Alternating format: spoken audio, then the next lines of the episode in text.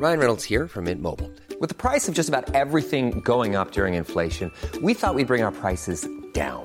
So to help us, we brought in a reverse auctioneer, which is apparently a thing. Mint Mobile unlimited premium wireless. Ready to get 30, 30, bit to get 30, bit to get 20, 20, 20, bit to get 20, 20, bit to get 15, 15, 15, 15 just 15 bucks a month. So, Give it a try at mintmobile.com slash switch. $45 upfront for three months plus taxes and fees. Promo for new customers for limited time. Unlimited more than 40 gigabytes per month. Slows. Full terms at mintmobile.com. Hola, soy Pedro Duque, vuestro nuevo ministro, y mando un saludo a todos los oyentes de Coffee Break.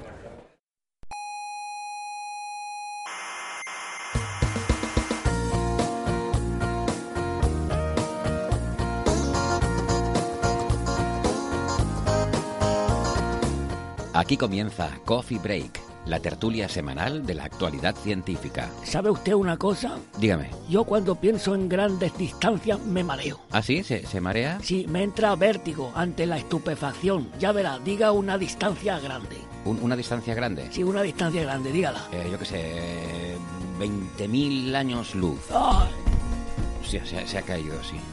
Coffee Break, el único programa científico que apoya el estupor.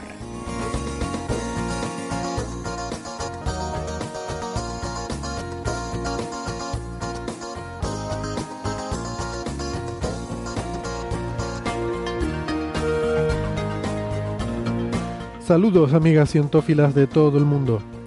Les damos la bienvenida a la sala Omega del Instituto de Astrofísica de Canarias, donde ya huele café, se respira ambiente de tertulia. De tertulia científica, claro, como cada semana. Les habla Héctor Socas y esto es Coffee Break, Señal y Ruido. Hoy hablaremos de varias cositas que hemos visto estos días y nos han llamado la atención. Por ejemplo, la nueva luna de Neptuno, a la que le han puesto el evocador nombre de Hipocampo. O quizás no tan nueva, pero bueno, en cualquier caso bastante nueva. Y también hablaremos de física cuántica. Eh, vamos a ver si es verdad ese titular que hemos visto por ahí sobre que en cuántica existen, entre comillas, hechos alternativos, como, como en los fake news. Y también hablaremos de biología, hablaremos de nuevas formas de hacer moléculas de ADN o de cómo algunos parásitos pueden influir la fisiología de su anfitrión. Y ojo, de la relación entre levadura y cannabis. Está claro que a estos bichitos les va la marcha. Todo eso en un momentito, pero antes denme solo dos minutos para recordarles que estamos en, eh, en todas partes, básicamente. Estamos en Evox, eh, en Spotify, en Google Podcast, en Apple Podcast, en TuneIn, en más sitios. Cualquiera que sea su plataforma favorita para escuchar podcast, eh, búsquennos y nos encontrarán. Y les aconsejamos que se suscriban porque no les cuesta nada y así no se pierden ningún episodio. Pueden ir a nuestra página web para encontrar información sobre cómo suscribirse, para encontrar nuestros episodios anteriores, para encontrar las referencias de todos los temas que tratamos en cada episodio. La página web es señalirruido.com. Todo junto con ñ, señalirruido.com.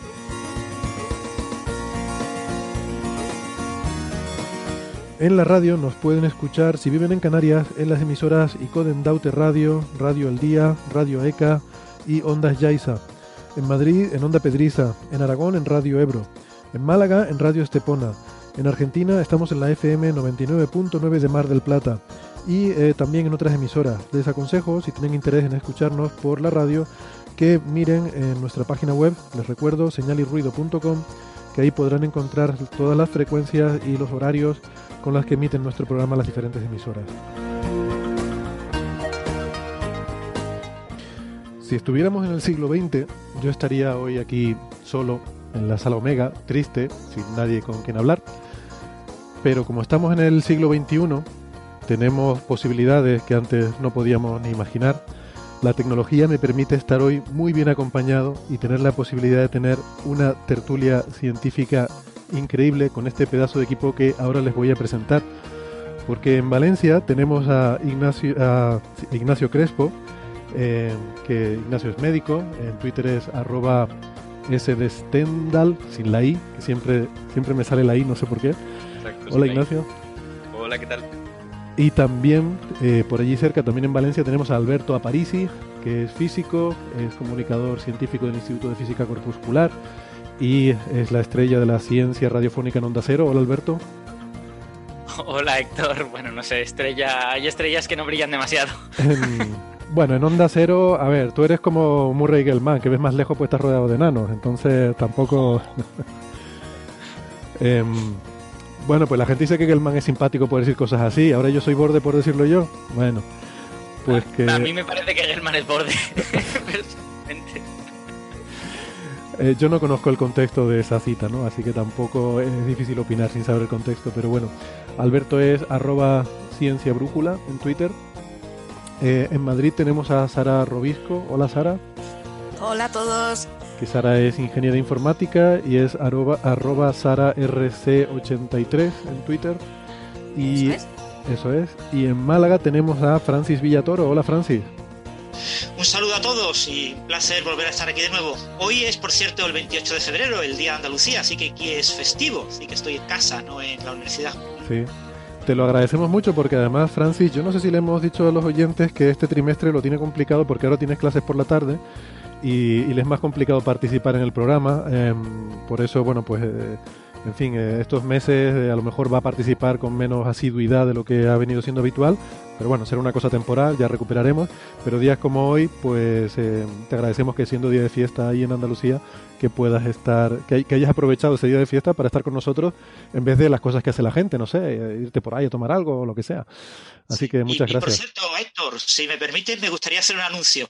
Uh -huh. El jueves que viene en Málaga, eh, habrá ciencia en el Parlamento en el rectorado de la Universidad de Málaga. Yo presento una especie de mesa redonda, la modero, y va a haber varias charlas de Lorenzo Melchor, de Elena Denia y de Javier Martín Vide sobre esta iniciativa Ciencia en el Parlamento que, como todos los oyentes saben, nació, entre comillas, aquí en, en Coffee Break. Qué, bueno, estupendo. Eh, sí, sí. Bueno, hay que decir que realmente el impulsor de esta iniciativa es eh, Andreu Clement, ¿no? Del Hospital Gregorio Marañón, que ha sido quien eh, ha empujado para que todo esto ocurra. Eh, y que, bueno, que, que, surgió de Coffee Break porque escuchó una conversación aquí que le sirvió de inspiración, ¿no? No porque el equipo de Coffee Break haya, haya participado o haya colaborado, que, que, bueno, encantados de colaborar en lo que podamos, pero que no tenemos ningún mérito en nada de esto, ¿no? Todo el mérito es de, es de Andreu. Eh, Francis, una, una, sí. una pregunta. Eh, ¿esta, ¿Esta especie de coloquio es sobre ciencia en el Parlamento a nivel España o es sobre algo que se está intentando implementar en el Parlamento andaluz? No, la idea es difundir aquí en Málaga eh, la iniciativa de ciencia en el Parlamento eh, a nivel nacional, ¿no? Vale. hablar de ella, qué se pretende, qué no se pretende, en qué situación está y, y un poco darla a conocer al, al, público. Esto es una iniciativa básicamente de la Academia Malagueña de Ciencias, pero interviene en la Universidad de Málaga, eh, un ciclo de conferencias que se llama Encuentros con la Ciencia y el Museo de Ciencia de Málaga que se llama Principia, ¿no?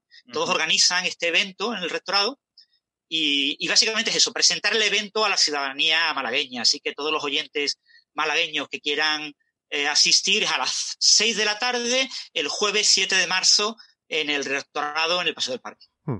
Las 7 de la tarde, hora de la España peninsular, eh, que es tiempo, tiempo universal coordinado más uno.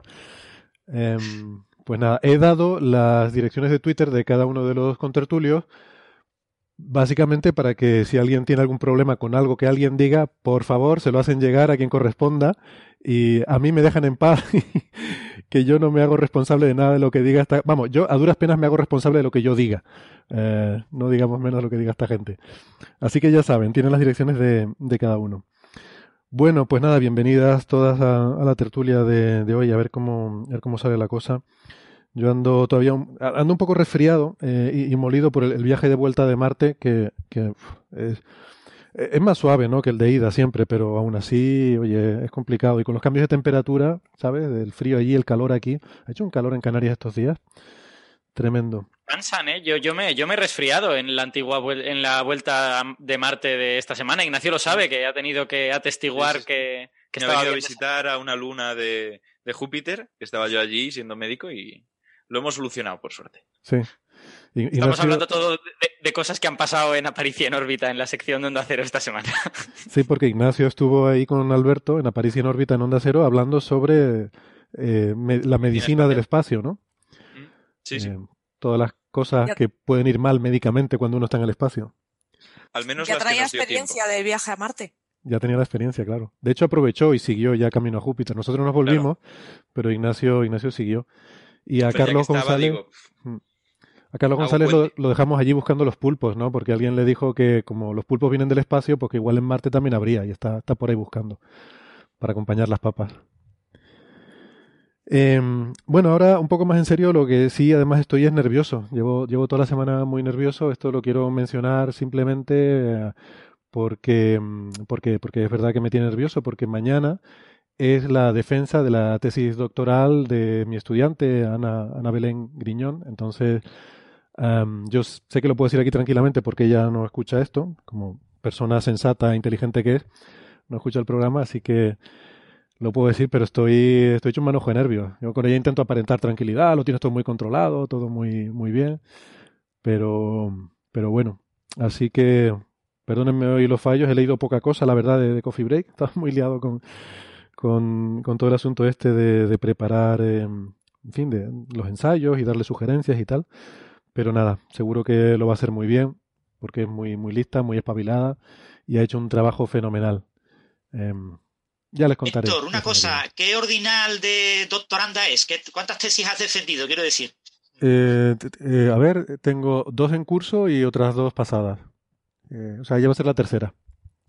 Bueno, entonces ya ponerte nervioso es la tercera vez, no es la primera. no, no, no, que va, que va. lo llevo muy mal. Yo estas cosas las llevo muy mal. En fin. ¿Las vives, como un entrenador de fútbol? En plan de me gustaría estar ahí dándole al balón y en realidad tengo que estar en la banda aguantándome. ¿O cómo está el asunto? Hombre, la verdad es que nunca he sido entrenador de fútbol. No sé muy bien cómo se vive eso, pero.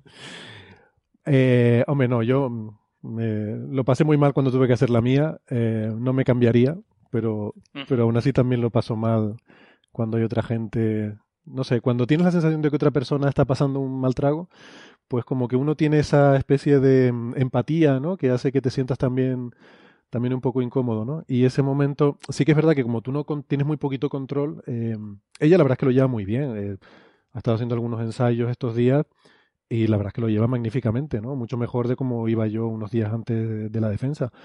Pero eh, claro, yo, creo que ella está más tranquila que yo, seguro. Eh, lo que pasa es que como yo no controlo nada de lo que está pasando ni de nada de lo que dices tú, es un poco esa impotencia, ¿no? Héctor, ya vemos al gato, ¿eh? Tú sigue que en fondo estamos viendo al gato de Sara. ¿Ya ha aparecido el gato? Yo, no sé, yo estaba hablando y no, lo vi. ¿Di Sara, perdona? Sí, sí, pero se lo ve todavía, fíjate ahí, a la, Sí, sí, es que está, está merendando, tiene ahí el cuenco en el árbol, porque es un baguete y no se mueve. Ah, ahí detrás, sí, sí, míralo, ahí está, vale, vale. pues sí, ya apareció el gato de Sara. Bueno, pues ya ya le ponemos la marquita, quitamos eso de en medio y, y nada, vamos a la cosa. Ah, sí, también quería mencionar muy brevemente, y eh, igual algunos oyentes, sobre todo algunos que no siguen en redes sociales, eh, igual han visto que estos días, el lunes, eh, apareció en el archive un preprint de mi paper con respuesta al artículo de la cosmología de masas negativas y estas cosas, ¿no? Entonces, bueno, que sepan que no es, o sea, que de momento es un borrador, que no está aceptado todavía, simplemente lo he enviado a la revista. Lo que pasa es que hemos hablado alguna vez de esto, ¿no? De cómo usa cada uno el archive. Yo lo suelo usar para recabar, para que la gente me envíe comentarios, si alguien ve algún fallo, pues que me puedan eh, avisar antes de que eh, el artículo esté publicado. Así que de momento es eso, es solo un, primer borrador, esperando recibir comentarios de, de, la gente y tal. Y que no. Bueno, ya hablaremos de este tema largo y tendido algún día. No, no pensaba hoy eh, contarlo pero bueno, que por si alguien lo ha visto y tal, y, por si alguien ha visto en Twitter algunos tweets de Farns que ha estado hablando del asunto, pues que, bueno, que sepan que, no hay que hacerle mucho caso, que tiene que, tiene que defender sus cosas, pero que no ha querido entrar tampoco en un, en un debate en redes sociales de, ida y vuelta, ¿no? Eh, pero sí que he estado hablando con él. De hecho, llevo hace dos semanas que hemos estado enviándonos eh, mails eh, y discutiendo y bueno, está siendo bastante a pesar de lo que puede parecer en Twitter, está siendo una, una conversación bastante constructiva. Y de hecho, hasta cierto punto estamos colaborando. Eh, porque mm, una de las cosas que yo le critico es que él usa unas condiciones de contorno en sus simulaciones que creo que no son las adecuadas y que yo sí las implementé en mi, eh, en mi código. Y entonces él quiere porque me ha dicho que está preparando simulaciones mejores, que ya sí que demuestran que sí que funciona perfectamente su modelo, y yo le he dicho, bueno, pues, pues ánimo con eso. Y una de las cosas que quiere hacer en esas simulaciones mejores que está preparando es poner condiciones de contorno como las que yo tengo, ¿no? Eh, lo que pasa es que mi código está en Fortran, el suyo está en Python y él no, eh, no vamos, no habla Fortran. Eh, y entonces me ha pedido que si se las puedo pasar a Python y yo le he dicho que sí, que encantado. Así que estamos de alguna forma colaborando un poquillo ¿no? en, ese asunto. Pero que bueno, que ya lo... Imagínate, imagínate que termináis publicando un paper conjunto refutando o el tuyo o el suyo. Oye, pero sería bonito los dos escribiendo juntos. Lo veo complicado, lo veo complicado, francamente. O sea, yo, yo estoy encantado de ayudarle porque a mí me parece que, o sea, tanto si estás de acuerdo como si no, pues está bien que intente, en fin, eh, proponer una cosa nueva, rompedora y, tratar de demostrar que tiene razón. Yo creo que no la tiene, pero hombre, ojalá la tuviera y pudiera demostrarlo. Sería, sería muy bonito, sería una, una revolución científica que, que veríamos muy, muy de cerca. Mm, yo no creo que sea así, pero ojalá lo fuera, ¿no? Entonces yo estoy encantado de ayudarle y no hace falta que, me ponga de coautor. Es más, prefiero que no me ponga de coautor de su paper. pero, eh, pero bueno, que nada, eso. Otro día hablaremos con más detalle. Yo espero que, sobre todo, cuando ya esté el artículo, si llega a estar aceptado, eh, mi artículo, pues entonces ya sí poder hablar con más, eh, no sé, eh, con más seguridad a lo mejor, ¿no? Que ahora mismo, pues que insisto, es simplemente un borrador. Claro, él también, esto en Twitter viene de que se ha sentido un poco agredido porque ha habido algún blog en Internet que ha cogido mi paper y pues han hecho un poco de escarnio, ¿no? Eh, hay un blog que titulaba El bug de la masa negativa y cosas así. Em, y entiendo que pues que se puede sentir un poco él a lo mejor ridiculizado, que no es, por supuesto, ni mucho menos la intención, y pues ha intentado defenderse de, de, esas cosas, ¿no? Bueno, para los oyentes que no lo sepan, el blog se llama In the Door, en la oscuridad, es el blog del astrónomo astrofísico Peter Coles, que es eh, telescoper, en, Twitter. Y, bueno, yo también me he hecho eco del artículo de Héctor en mi blog. Te me, eh, me lo envió antes de que apareciera en Archive y yo ya lo había leído, pero bueno, eh, preferí directamente escribir en el blog el artículo de Héctor está muy bien escrito, yo creo que no va a tener ningún problema en ser aceptado. Y, las críticas que ha ofrecido Farnes en, eh, Jamie Farnes en, Twitter, pues son muy flojitas, ¿eh? más bien es la pataleta de un niño, ¿no? En Twitter, no sé lo que te habrá enviado a ti en privado. Bueno, un poco sí. Eh, ya, lo, ya lo hablaremos con, con, más calma, insisto, más adelante, cuando podamos dedicarle un buen ratillo, porque esto es para dedicarle un buen rato, ¿eh? esto es para dedicarle un buen rato. Pero sí, también iba a mencionarlo, eh, Francis, que, que, te hiciste con tu blog y, y, te lo agradezco, y además en los términos, ¿no? Y siempre, no sé, cada vez que me mencionas en tu blog me siento un poco como Bernabé diciendo, es un honor que no merezco, porque siempre hablas de noticias súper interesantes y y, lo seguimos, por supuesto, con mucha atención y se lo recomendamos, por supuesto, si queda todavía algún oyente que no siga el blog de Francis, pues que, por supuesto que lo sigan. Que no siempre lo van a entender todo, eh, yo lo confieso, yo no entiendo todo lo que pone Francis. Hay muchas cosas que son de campos que escapan totalmente a mi ámbito de, conocimiento y, se me escapan. Pero, pero bueno, como, como publicas tantas cosas, pues siempre es raro el día que no haya algo interesante que a uno, que uno pueda seguir y pueda entender y, Em, eso y que no, que no sea muy interesante. Eh, pues eso, gracias por eso. Mm, ya, ya lo hablaremos un poco más. Lo que estoy, insisto, estos días es sobre todo intentando asegurarme de que no tengo ningún, ningún fallo grande. ¿no? Ayer tuvimos una reunión también con los compañeros aquí del grupo de cosmología, donde estuvimos también eh, dándole vueltas al artículo. Bueno, de momento todos eh, los comentarios que he recibido son positivos y, en fin, espero a ver qué dice el referí y ya a partir de ahí pues iremos viendo cómo, cómo sigue la cosa. Pero lo dicho, ya otro día con, con calma hablaremos de, este asunto. Mm, no sé, temas para esta semana, la verdad es que tenemos bastantes, ¿no? Eh, por ejemplo, hay, hay un tema que no podemos dejar de mencionar, que es esta nueva luna de Neptuno, eh, muy, muy chula, eh, Hipocampo, ¿no? Es el nombre que se le ha dado. Eh, claro, siguiendo un poco con la, tradición de ponerle a los satélites de Neptuno pues cosas que estén relacionadas con deidades marinas en las mitologías clásicas. Y eh, bueno, lo que pasa es que esto, mm, yo creo que ha, habido cierta confusión eh, en los medios de comunicación, como que se ha descubierto ahora esta, esta luna, cuando resulta que bueno, de hecho, esto yo me enteré porque Alberto me envió un, o nos envió un artículo anterior, pero de los mismos autores, que era donde descubrían esta luna, ¿no? Y era un telegrama astronómico de, de 2013. Pero lo que hay ahora es un paper en, Nature, creo recordar, a ver si lo tengo por aquí, que da unos detalles nuevos, muy interesantes. Una, sí, es una letter en Nature que, mm, bueno, ahora podemos entrar a debatir, ¿no? Pero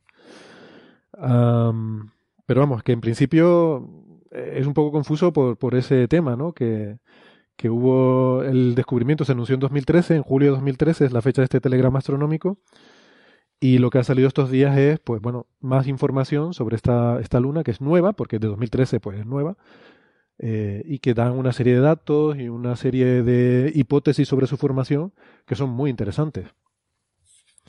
No sé si han tenido ocasión de leerlo, supongo que sí. A mí, sobre todo, el método es lo que me ha parecido más interesante, pero bueno, no sé. Quizá, ¿quién quiere empezar? Eh, abrir el fuego. Sara, por ejemplo, que tú. Vaya, veo muchas manos levantadas. Bueno, como quieras. Lo que pasa es que el método yo no lo, no lo he visto. Yo he visto lo de la órbita que, que hace y todo eso, pero no. No he visto el método con el que lo descubrieron. ¿no? no, luego, luego, claro, eso es un poco más técnico. Si quieres, luego hablamos de eso. Hmm. Pero, pero bueno, sí, pues no sé, el que quiera introducir un poco el tema. Eh, Francis, por ejemplo, que también, también creo que, que has hablado del asunto. Sí, sí lo, lo, comenté en mi blog, sí. Eh, bueno, básicamente eh, Neptuno es un planeta que tiene 14 lunas, ¿no? El, y lo que... bueno, las lunas más famosas obviamente son las más grandes. Tritón es una luna que se descubrió en 1846, en el siglo XIX. Nereida se descubrió en la mitad del siglo XX, 1949. Y ya la sonda Voyager 2 de la NASA, eh, que pasó por allí, hizo un sobrevuelo en 1989, descubrió seis lunas interiores a la órbita de Tritón. Eh, los nombres son Nayase, Talasa, Despina, Galatea, Larisa y Proteo. Más tarde, ya recientemente, entre 2002 y 2003, se descubrieron otras cinco lunas, pero ya más allá de Tritón, más allá de la órbita de Tritón eh, Alímedes, Sao, Laomedeia, Sámate y Neso. Y en 2013, como acaba de comentar Héctor, pues se descubrió la última luna en unas observaciones del telescopio espacial Hubble.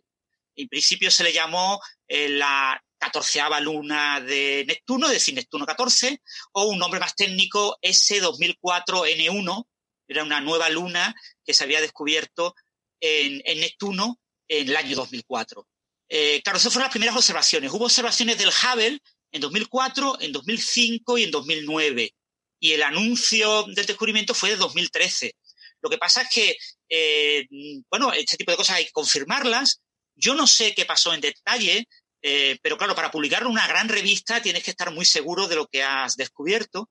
Y entonces, estos investigadores decidieron solicitar más tiempo de observación del telescopio espacial Hubble y se lo dieron en el año 2016.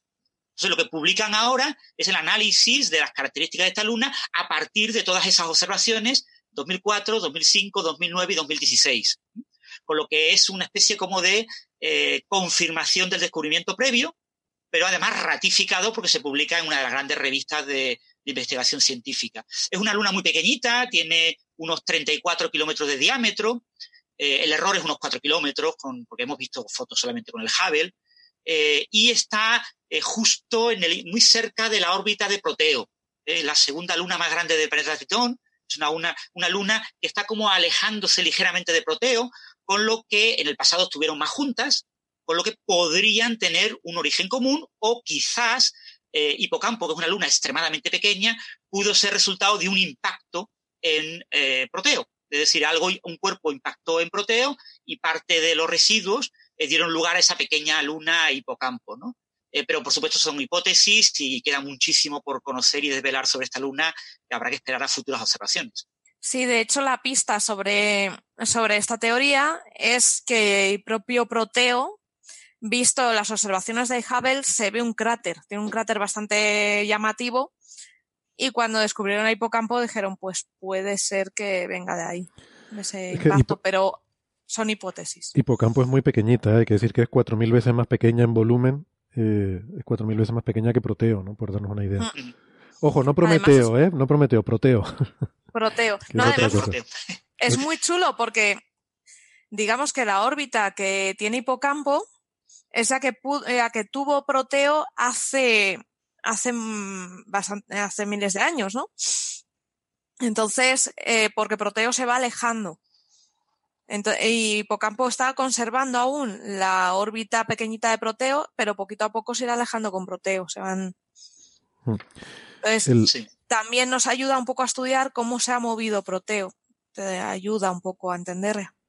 Sí, un punto clave en esta hipótesis es que el cráter ese de 20 kilómetros que se ha observado en, Proteo es un cráter cuyo volumen, el volumen, digamos, de, material que ya no está en el cráter, eh, es como 50 veces el volumen de la masa de esta nueva luna, Hipocampo. Es decir, Hipocampo es como el 2% de la materia que podría haber contenido ese cráter. Con lo que, bueno, parece que los números son adecuados para pensar que se emitió una especie de, eh, partículas expulsadas que dieron vueltas alrededor de, Neptuno en una órbita cercana a Proteo y que colapsaron, eh, se agregaron y acabaron dando lugar a esta pequeña luna y quizás a otras lunas aún más pequeñas que no hemos podido observar. Sí. Hay que, sobre esto que decía Sara, de que Proteo se va alejando lentamente, la gente se puede preguntar que, bueno, ¿por qué, eh, si Proteo se va alejando, por qué no también Hipocampo, no? Y eh, es que la razón por la que se está alejando Proteo es por eh, una perturbación producida por fuerzas de marea que depende del tamaño del satélite. Entonces, esa perturbación sobre Proteo es mucho mayor y por eso el alejamiento de Proteo es mucho mayor que el de Hipocampo, ¿no? De ahí que uno piensa que extrapolando hacia atrás en el tiempo, ¿no? Pues millones de años o lo que sean, eh, estarían habrían estado más, más, juntos, ¿no? Creo que Alberto tenía también comentarios, ¿no? Sobre, sobre este paper de... Eh, sí, nada, yo en cuanto, en cuanto a la ciencia, yo reconozco que tampoco me he leído el método de, de, para aislar a hipocampo en las imágenes del Hubble, así que te dejo a ti que lo cuentes.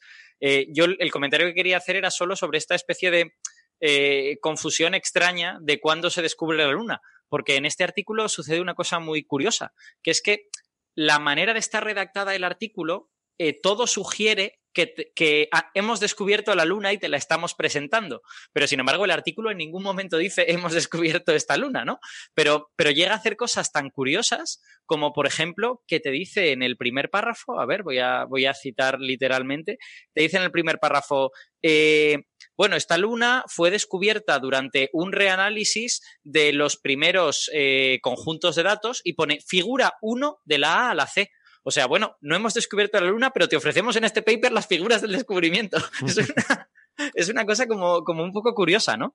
Entonces, bueno, eso se entiende si ha sucedido alguna cosa como la que Francis ha dicho, que, no lo sabemos, no nos consta, pero posiblemente sea algo de ese estilo, ¿no? Que, que estaban guardándose el texto para, para, el momento en que tuvieran suficientes datos. Sí. Entonces, Ellos sí que, sí que referencian el telegrama, ¿eh? de todas formas. En, ese mismo párrafo que tú mencionas, justo antes mm. de esa frase, dice, Hipocampo, también designada como S barra 2004, ahí pone una referencia al número 4, que si vas a la bibliografía, el número 4 es el telegrama astronómico este de 2013, ¿no? Sí, sí, así, así lo encontré yo. O sea, el paper no me parece deshonesto, ¿eh? simplemente creo que la redacción es un poco confusa. O sea, habría estado bien que hubiesen dicho, bueno, esta, esta luna fue descubierta por eh, alguno de los autores de este artículo, pam, entonces citas, y aquí ofrecemos algunas de las imágenes, pues porque nos apetece o porque las hemos analizado mejor. Son, son, los mismos autores, ¿eh? ¿eh? eh no lo he dicho, pero es Chu Walter, el primer, el primer autor. Eh, y además interesante, son cuatro autores, de los cuales dos, el primero y el último, son del Instituto SETI, que es otra cosa también que me, que, hmm. me gusta, ¿no? O sea, siempre decimos que, mm, o a, mí por lo menos me gusta decirlo, que la ciencia de SETI es muy bonita porque, primero, es muy interdisciplinar y, segundo, es una ciencia de búsqueda de anomalías. Eh, y entonces eso es muy útil en astrofísica. Entonces, SETI hasta ahora no ha encontrado extraterrestres, pero ha encontrado muchas cosas muy chulas y muy interesantes, ¿no? Y esta luna es una de ellas. Eh, así que hay, bueno, en fin, vale, nada, es mi, es mi rollo. Me gusta, me gusta decir esto porque a veces la gente no, no es consciente de, de, estas cosas, ¿no? Es como cuando te preguntan. O sea, realmente, la, la pregunta de ¿para qué sirve SETI? Yo creo que es una pregunta que a los astrónomos nos es muy, muy familiar, porque es, es la misma pregunta que, que, te hacen ¿para qué sirve la astronomía? Eh, ¿no? ¿O para qué sirve el LHC? Si es que en, realidad, claro, si se descubriera extraterrestres mañana, de repente te dejarían de hacer esa pregunta. Nadie se atrevería a decir para qué sirve SETI, ¿no? Pero claro, como no lo sabes haciéndola. Seguirían haciéndola, porque en medicina se sigue haciendo cuando hay investigación básica. Se sigue diciendo, ¿para qué investigas esto a nivel básico? Y dice, bueno, a ver, es medicina y ya le encontraremos una aplicación. O sea, está muy arraigado el tema de que si no hay una aplicación directa y evidente, hay que preguntar para qué vale. Ay, por favor, qué cosas. sí, vengo a traer el punto discordante. El mundo es así. Pero es que fíjate, ¿no? Que SETI está haciendo descubrimientos que son muy buenos, que nos están ayudando a entender muy bien el universo, y aún hay gente que se pregunta para qué sirve. Bueno, no coge no encuentra extraterrestres, pero sí que da sentido y da explicación a muchas cosas, ¿no? Bueno, a ver, yo también vamos a, quiero decir, SETI pues sirve para cosas, o sea, quiero decir, en el sentido de que no ha sido algo, una empresa inútil, pero tampoco ha sido los que han descubierto todas las cosas del universo. Sí ¿no? han encontrado cositas interesantes, ¿no? Han y avances. Bueno, Sí, ni irrelevante, ni irrelevante, ni imprescindible para el avance de la ciencia. Pues fíjate, una, un puntito a su favor, que voy a, a, romper una danza por ellos, es que fueron los primeros en hacer procesamiento distribuido a nivel mundial. Y eso ahora mismo se ah. está usando. O sea, todas las bases de SETI at Home ahora las estamos usando y ellos fueron los primeros. O sea, sí que han hecho mucha innovación y nos estamos pero como todo, ¿eh? Es curioso, lo del SETI at Home es al SETI como la web es al CERN, ¿no? Una de esas cosas que te dicen siempre, bueno, construimos colisionadores y tal, pero hemos inventado la web, ¿no? Sí, sí. De hecho, aquí en el IFIC hicimos una masterclass para chavales instituto este martes y eh, mi, compañero Fernando, que era un poco el maestro de ceremonias, lo de la web lo dijo tres o cuatro veces. Y yo siempre me pregunto, cuando a la gente le dicen que la web se inventó en el CERN, ¿la gente sabe qué es lo que se inventó exactamente en el CERN? Porque claro, lo que se inventó es el protocolo mediante el cual tú puedes acceder a un contenido que está remoto y, te lo y te presenta algo en tu pantalla, ¿no? Pero decimos se inventó la web y toda, todo el internet, ya estaba ahí el país.com y las fotos de gatitos. Claro, entonces no sé.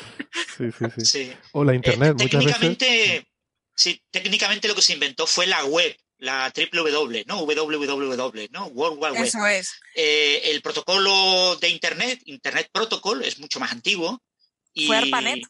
Mm, y, bueno, y, tiene, su raíz en ARPANET, ¿vale? Eh, el, protocolo oficial Internet Protocol IP es del mediados de los 80, 83 o por ahí.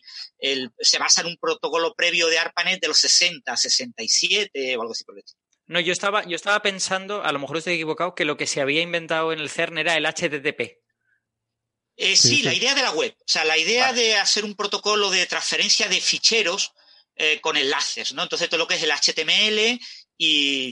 Lo que se, llama, se llamaba en aquella época el hipertexto, ¿te acuerdas? El hipertexto, exactamente. El hipertexto con los hiperlinks y esas cosas que ahora ya no se llaman así, pero sí, sí, esa, esa forma de formatear documentos y tal, o sea, existía Internet, existía FTP, existía SSH, existían clientes de chat, había muchas cosas, pero no había eh, ese protocolo, un navegador, eh, cosas como, no sé, el Gopher, que fue eh, creo que fue uno de los que se empezó a usar para acceder a contenidos. Eh, que al final la web es básicamente una gran colección de documentos en un determinado formato, que es este hipertexto, eh, que son renderizables por un determinado programa, que es el navegador, ¿no? Eso es. De hecho, la primera URL la hicieron ellos. Bueno, pues, ¿de qué estábamos hablando entonces? Volviendo al... Hipocampo. A hipocampo. De hipo. Volviendo a hipo. Eh, que quería, estábamos hablando sí sobre el descubrimiento, ¿no? Sobre si, si realmente es ahora o fue anterior o qué. Em, lo que te das cuenta es que, o sea, realmente en ese telegrama astronómico anuncian que descubren un objeto, pero esto es un objeto, eh, en el anuncio dicen de 10 a 15 kilómetros inicialmente, ¿no? No, perdón, de 8 a 10 kilómetros. O sea, un objeto muy pequeñito. Esto es como cuando se anuncia un descubrimiento de un asteroide y simplemente dices, he visto un asteroide, no escribes un paper con eso, porque no tienes material para escribir un paper, no tienes suficientes cosas interesantes que decir. Eh, entonces escribes uno de estos telegramas y eso entra a formar parte de una especie de base de datos. Ahora ya tienen suficientes datos como para decir un montón de cosas. De hecho, yo no sé si hasta dicen demasiadas cosas, porque aquí hablan incluso de la la cantidad de impactos de cometas en los orígenes del sistema solar, que este es un objeto de tercera generación, eh, hablan un poco de la historia de formación de las lunas de Neptuno, que, bueno, eh, en fin, eh, dicen muchas cosas, ¿no? Eh, esto es una hipótesis, recordemos, de que la formación de hipocampo como un impacto en proteo de un cometa que hizo este cráter y tal, es una hipótesis que de hecho incluso ellos mismos plantean aquí con bastante honestidad, creo yo, los problemas que tiene también esta, esta hipótesis en uno de los últimos párrafos. Pues bueno, dicen que esto también tiene algunos problemas y luego dan unas posibles soluciones a esos problemas, o sea que, que no es a ver, que no, no hay que darlo como algo ya establecido y asentado que esto ha sido así. Pero bueno, tienen suficientes datos como para ya empezar a, eh, bueno, para escribir un, paper interesante con, con, hipótesis que pueden tener implicaciones importantes y, y, que está muy bien, creo yo. Entonces yo creo que esa es la diferencia, ¿no? Que ahora ya hay algo más que decir que simplemente hay una piedra en este sitio, ¿no? Yo tengo, yo tengo la sensación de que el hecho de que hayan tenido que esperar años desde que la descubrieran hasta que tenían este material, pues puede haberles llevado a pensar todas estas cosas, ¿no? Por eso en el paper hay como muchas ideas que se dejan caer y pues algunas luego se resultará que son ciertas y otras puede resultar que no, ¿no? Pero a lo mejor es precisamente porque han tenido como mucho tiempo para, para pensarlo, no es, ostras, ostras, hemos descubierto esto, vamos a escribir el paper y ya está, lo soltamos, sino que ha sido un proceso más largo. ¿Y no tenéis la sensación en el paper cuando lo leéis de que es que una sensación, no sé, que tengo yo, lees el paper y te da la sensación de que lo enviaron, han hecho, se lo rechazaron con un informe detallado del revisor indicando, pues tendrías que haber hablado de tal cosa y de cuál y de cuál y de cuál. Y ellos dijeron, uh, pues para hablar de todas esas cosas tenemos que pedir la nueva, la nueva ventana de, toma de imágenes con el Hubble y añadir todo ese tipo de información. Y por eso el paper contiene tantas cosas en principio colaterales, ¿no? Pues mira, es posible, yo, ¿no? Sí, se me yo sí tengo, mm. yo sí tengo la sensación de que el principio del paper da la sensación de ser reescrito. O sea, si a mí me hubieran puesto ese párrafo inicial en el, en el telegrama de, 2000, de 2013, eh, más o menos me cuadraría. Eh, sí tengo la sensación de, que pueden haber reciclado material, que a lo mejor habían escrito para una publicación anterior. Sí. Sí, pero sobre todo eh, es cierto lo que dice Francis, que a lo mejor han pedido observaciones adicionales para intentar eh, satisfacer algún requerimiento de, de referís o editores de la revista de, de, poder dar datos adicionales, ¿no? Porque sí que es verdad. Pero observaciones, observaciones del Hubble, que además cuestan, cuesta mucho tiempo en que te las den y todo esto, eh, precisamente. Claro, claro, claro. O sea, estas observaciones las hicieron en 2016, lo cual quiere decir que las habrán pedido en 2014. O sea, la verdad es que el time frame cuadra bastante. Lo descubres en 2013, publicas el telegrama, lo intentas publicar en Nature en 2013, 2014 tienes el paper. Te dicen que no, que necesitas más observaciones. Pides tiempo de observación y en 2016 observas de nuevo. Bueno, podría ser. Tiene sentido. La verdad es que sí, tiene bastante sentido. El timeline tiene sentido. Lo que pasa es que nadie lo ha comentado nada al respecto en Twitter o que yo haya leído en algún foro, en algún blog. Lo mismo las próximas semanas alguien dice algo al respecto, no sé. Sí, lo mismo nos lo estamos inventando todos. O sea, quiero decir, son todo como cosas que nos parecen, pero bueno. Son hipótesis. Bueno. Em, eh, más cosas. Una cosa quizás interesante eh, para los oyentes es saber que Neptuno ahora mismo es prioridad de la NASA eh, respecto a Urano, porque hace un par de años se decidió, eso lo contaba Daniel Marín en diciembre en su blog Eureka, en Naucas, contaba que la NASA estaba decidiendo si ir a mandar una misión a Neptuno o a Urano o a los dos. Y parece que todos los piedras estaban en la bolsa de Urano, porque estaba como menos explorado. Pero ahora eh, han cambiado de opinión a finales del año pasado y hace nada, dos o tres meses, y han decidido poner la prioridad en Neptuno. Lo que pasa es que eso no significa que esta sonda vaya a ir de verdad a Neptuno, pero caso de que finalmente, porque compite con otras, con otro tipo de misiones, eh, caso de que finalmente se apruebe, estaríamos hablando de un lanzamiento pues alrededor del año 2030 y de que llegaría a Neptuno pues del orden de 2040, 2043.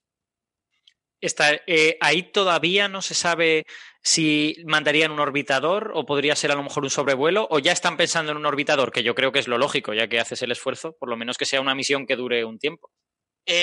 por lo que yo tengo entendido es un orbitador. Es un orbitador que, cuya prioridad es estudiar Tritón. Y compite fundamentalmente con la misión que quiere estudiar en Célado. Uf, entonces no tiene ninguna posibilidad, Es muy difícil, pero son decisiones políticas, ¿eh? Sí, sí. O sea, yo adoro Neptuno, ¿eh? Y, me duele en el corazón decir esto, a pesar de que Encelado también me interesa mucho, pero creo que tiene cero posibilidades. Yo adoro Neptuno y votaría por Encelado, así que. Es que Encelado tiene algo. Complicado, complicado. Una pena, ¿eh? Porque de verdad que están olvidados tanto Urano como Neptuno y a mí me, me fastidia bastante. Sobre todo, yo creo que pueden tener un interés exoplanetario, porque estamos descubriendo toda una serie de estas supertierras o mini Neptunos y nuestro conocimiento de los gigantes de hielo es, muy, muy limitado. Entonces, cuando empecemos a querer hacer modelos de esos sistemas exoplanetarios, nos vamos a encontrar con la pared de que, de que no sabemos casi nada de esos planetas. Pero te digo, la, la, clave es aprovechar una ventana de lanzamiento que es entre 2028 y 2030. O sea que la decisión tiene que ser tomada como muy tarde en el año 2020. Es decir, estamos muy próximos a que se tome realmente la decisión de qué explorar en esas, eh, eh, con una misión muy costosa, eh, en esos planetas, en esa región menos explorada del, de nuestro sistema solar. A ver si hay suerte. Ah, bueno, ojalá. Esta, esta luna em, se terminó llamando Hipocampo, como decía, que es una criatura mitológica. Mira, le voy, a preguntar a Neferchiti que si no, nos puede contar un poco estas cosas, Hipocampo, Proteo y todo esto, que de dónde vienen estos nombres, qué relación tienen con, con las eh, mitologías clásicas. Em, en principio, Hipocampo sería el nombre de, la bestia mitológica que tiraba el carro de, Poseidón o de Neptuno en función de, la tradición. Y bueno, de ahí viene un poco el asunto. Es un caballo con un cuerpo, un tren inferior de pez, de animal acuático. y por eso el caballito de mar eh, se, llama Y por eso también el área del cerebro que en principio tiene relación con la memoria, pues es el hipocampo, porque tiene forma de caballito de mar, como una especie de espiral. Ostras, eso, eso es un meme de tercera generación, ¿no? O sea, primero los griegos crean el caballo este, luego vemos el animalito y al final. Em, claramente es mejor que los otros nombres que. Bueno, eh, los nombres alternativos, ¿no? El S barra 2004N1, que es el típico nombre de telegrama astronómico. Neptuno 14 está bien como título de película de ciencia ficción. Eh, Neptuno 14 era otro, otro nombre así propuesto. Em, hombre, a mí me hubiera gustado más Chico Percebe, ya teniendo para entre las lunas de Neptuno. Por lo de Triton, bueno, los que vean Bob Esponja entenderán la tontería que acabo de decir.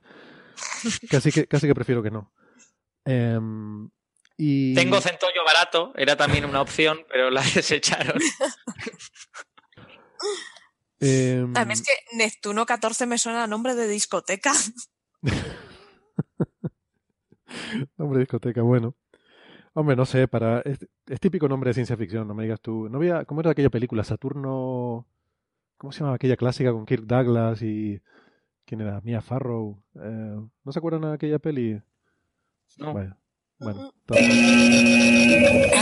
viejuna! ¡Alerta viejuna! Vale, vale, vale, Seguro que alguien se acuerda de la peli de Kirk Saturno 3.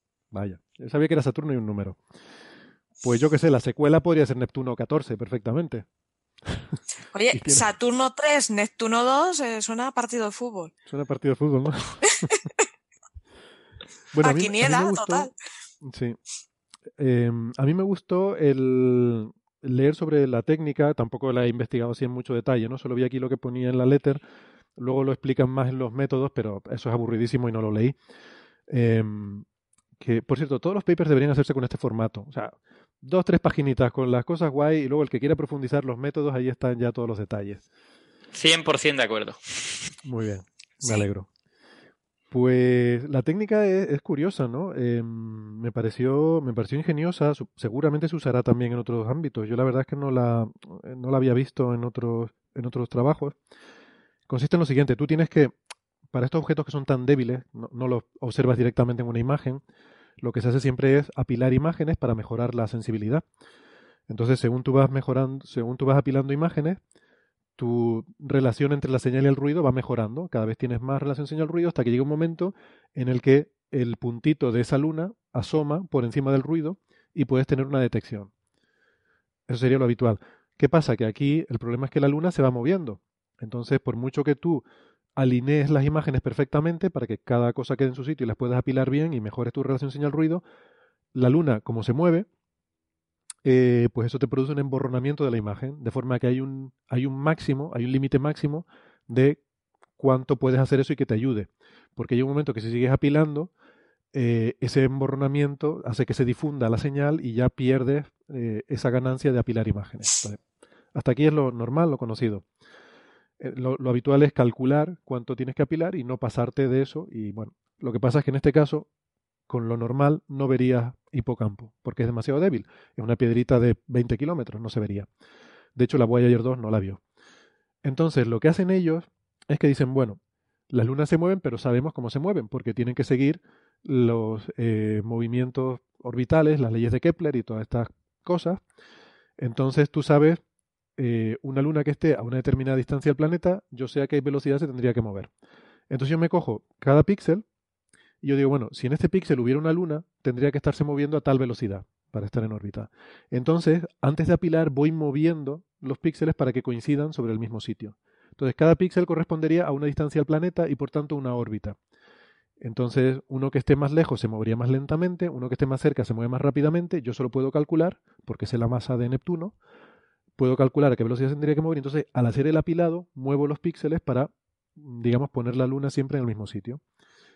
Y de esa forma son capaces de ir más allá de ese límite eh, que teníamos antes del emborronamiento y así son capaces de detectar a, eh, a Chico Perce a mm, Hipocampo. Pero eso, eso quiere decir que las, que las imágenes que hay en la figura 1, en las que se ve, bueno, quitan Neptuno porque, porque les deslumbraría y se ven puntitos para las diversas lunas y un puntito muy chiquitín para hipocampo, eh, eso quiere decir que en esas imágenes han hecho un apilado diferente para cada luna, porque cada una se mueve a una velocidad diferente. Claro, o sea, cada, cada píxel tiene una velocidad diferente. Entonces, la reconstrucción de estas imágenes, la verdad que no me he puesto a mirar en detalle la figura, cómo la sacan, ¿no? Solo leí en el texto Em, el, método, ¿no? Como eh, básicamente es esto. No estoy seguro si los detalles los he descrito correctamente, pero la idea un poco es seguir, al hacer el apilado, seguir el movimiento de la Luna y eso se hace píxel a píxel. Y lo puedes hacer porque cada píxel tú sabes a qué distancia está del planeta eh, y que cada distancia del planeta tiene una órbita que tú sabes cuál es. Eh, ¿Les han de suponer órbitas circulares, supongo? Porque... creo que sí. Bueno, en realidad es más complicado que eso, porque lo que hacen es un modelo con un ajuste, o sea, ajustan una serie de parámetros que incluyen excentricidad y demás. Ah, eh, o sea, es, más complicado que simplemente apilar. Eh, al final, bueno, como siempre, tú acabas haciendo un modelo con unos ciertos parámetros libres y ajustas esos parámetros libres. Pero bueno, sí, todas estas lunas tienen órbitas casi circulares. De hecho, cuando decía antes que tenían un problema con su hipótesis, el principal problema es que la órbita es demasiado circular. O sea, si tú produces una luna como resultado de un impacto grande, lo normal es que eso te produzca una excentricidad mayor que el cuerpo original. Em, y claro, la explicación que ellos dan es que el pasado de este sistema solar exterior es tan violento que ese no ha sido el único impacto que han tenido. Ha habido más impactos y esos sucesivos impactos destruyen y vuelven a formar las lunas. Sea, estas lunas básicamente pasan por un proceso en el cual son destruidas y reconstruidas. La gravedad hace que vuelvan a coalescer y los impactos las pueden destruir. Y entonces esos impactos las em, eh, acaban tendiendo a circularizar la órbita. Y el número que dan es que ellos estiman que esta luna, em, hipocampo, ha sido ha, sufrido este proceso nueve veces. A ver si yo no lo leí mal. Eh, me pareció muy bueno, una de esas cosas que digo que parece que de tan pocos datos sacar tanta información parece un poco aventurado, ¿no?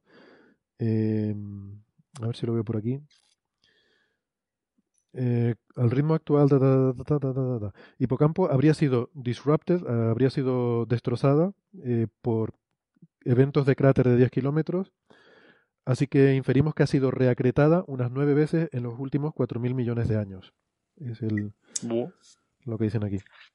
De todas maneras, eh, yo tampoco es la primera vez que escuchamos que el sistema de Neptuno ha tenido este tipo de problemas, que muchas lunas eh, se han roto y tal y cual, porque como los anillos de Neptuno tienen como grumos, tienen zonas muy brillantes y otras eh, muy, muy oscuras o casi, o casi inexistentes, eso se ha atribuido tradicionalmente a que han sido choques entre lunas o lunas que se han roto y entonces se ha quedado ahí como una especie de grumo alrededor de Neptuno.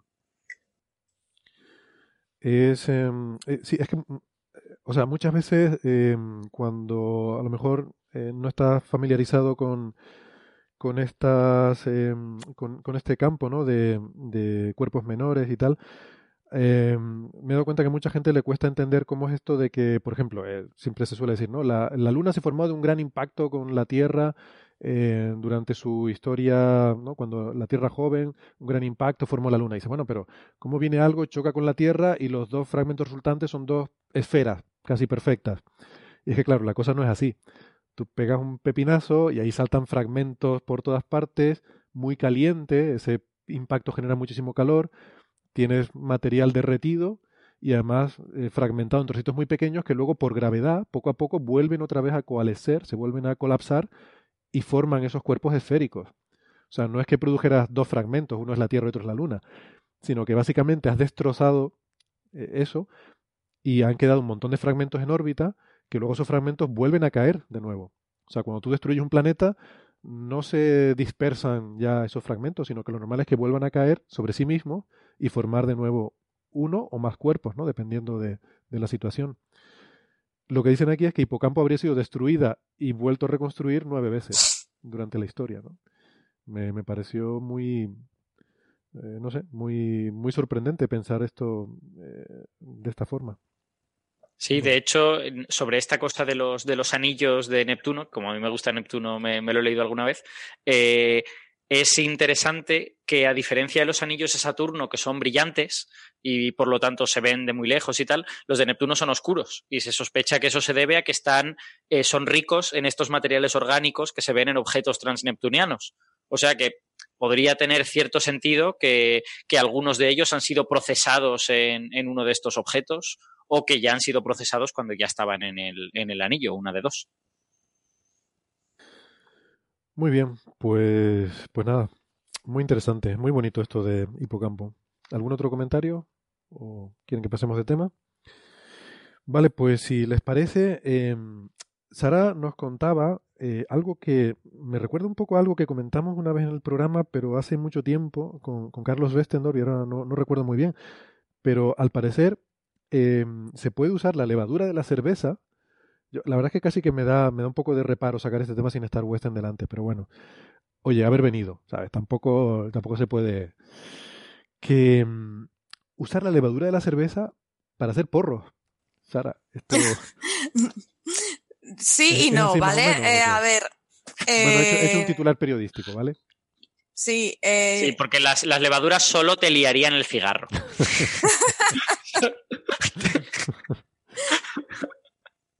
en este caso, eh, unos científicos de la Universidad de Berkeley eh, han usado levaduras para generar cannabinoides. ¿Y por qué? primero... déjame, intentarlo.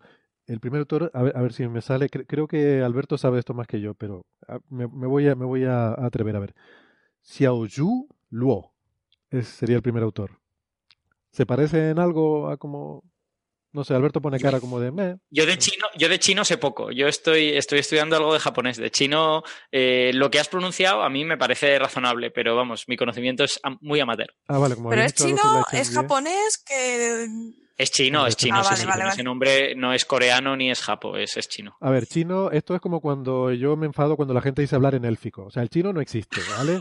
existe el mandarín, existe el, el cantonés, existe. O sea, a ver, chino no existe y élfico tampoco. Bueno. Totalmente de acuerdo.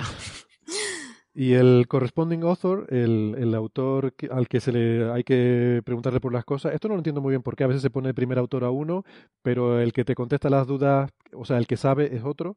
En este caso se llama Jay Kisling, que se llama fácil de pronunciar. Pues puede ser porque el primero no sabe inglés. puede ser. Mira, eso no se me había ocurrido. Que solo, que solo hable chino. Ya estamos con el chino, o élfico. bueno. Vale, bueno, perdona Sara, por favor, que te he interrumpido. Pues esta gente son muy divertidos y han dicho, ¿por qué no hackear la levadura con la que hacemos la cerveza, esa Saccharomyces cerevisiae, y hacer que produzca eh, cannabinoides, eh, sintetizando a partir de esos cannabinoides, a partir de, de un azúcar simple, como es la... ¿Era la mal... No, maltasa era... Bueno, Ahora os lo digo. Galactosa, creo que era galactosa. galactosa. Eso, galactosa, galactosa. Pues a partir de la galactosa sintetizaban eh, los cannabinoides. ¿Por qué esto es interesante? Muy fácil. Eh, ahora mismo hay mucha investigación con, con cannabinoides porque se piensa que son que pueden ser prometedores para el tratamiento de diversas enfermedades. Pero esto está en fase de estudio, ¿vale?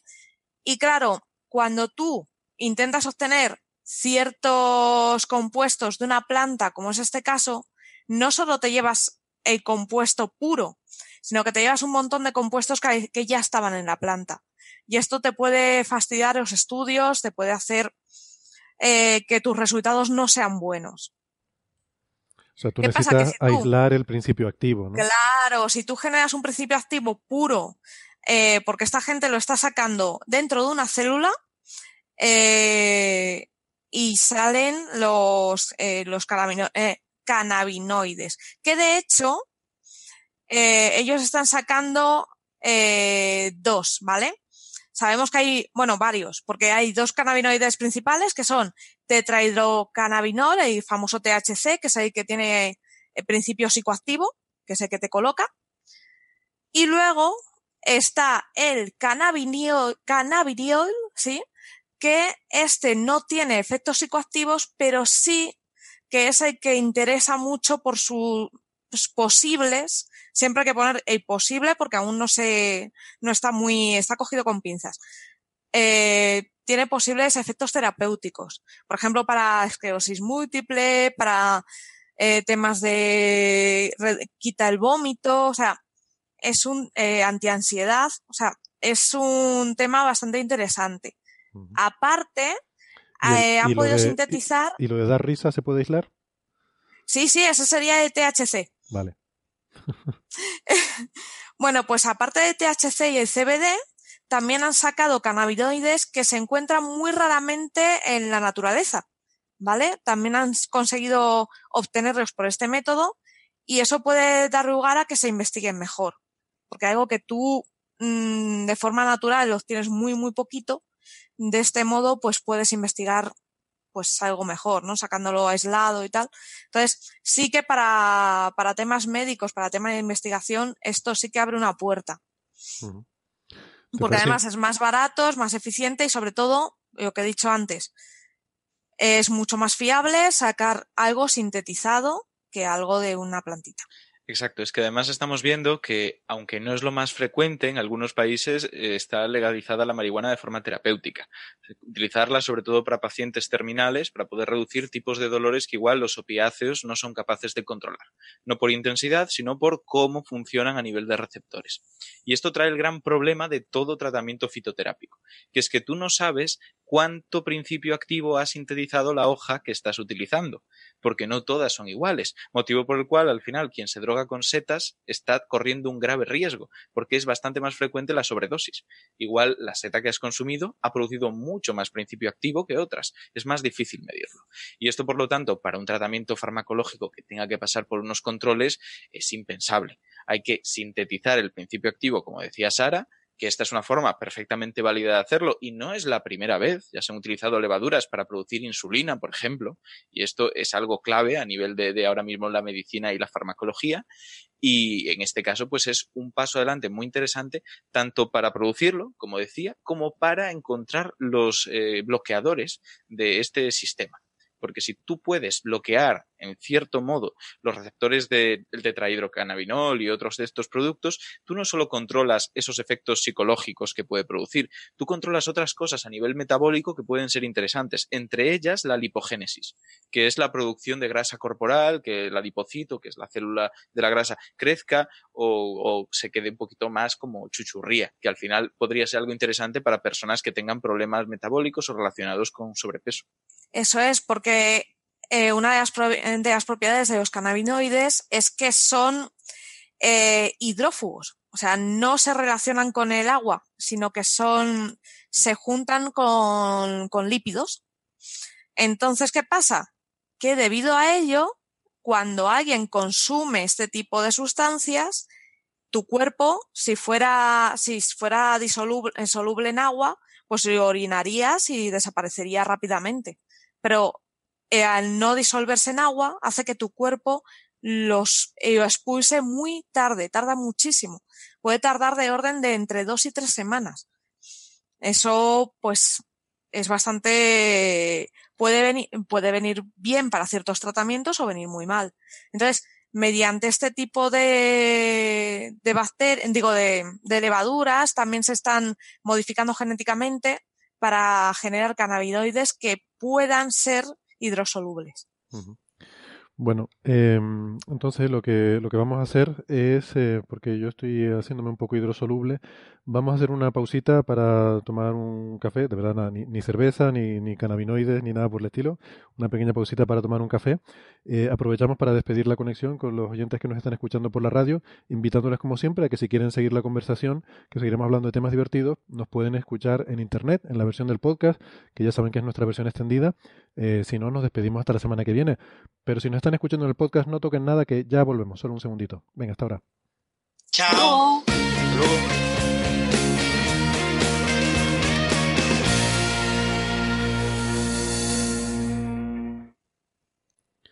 Muy bien, gracias por seguir acompañándonos. Nos habíamos quedado hablando sobre unas criaturas, unas criaturas que son capaces de, unas criaturas microscópicas que son capaces de hacer cerveza y además parece ser que también podrían ser capaces de hacer cannabinoides. O sea, esto estoy seguro de que alguna civilización algún día los adorará como seres supremos de la, de la creación. Hemos sido arrogantes atribuyéndonos el papel de eh, reyes de la creación.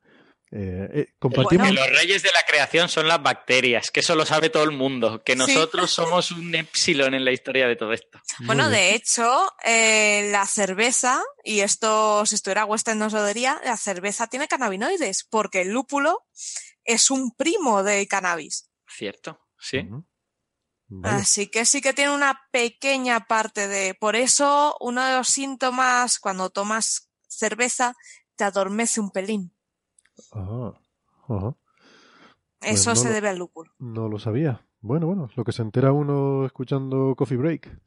Y, y también hay que decirlo, se puede hacer cerveza sin lúpulo. El lúpulo solo se usa para dar amargor.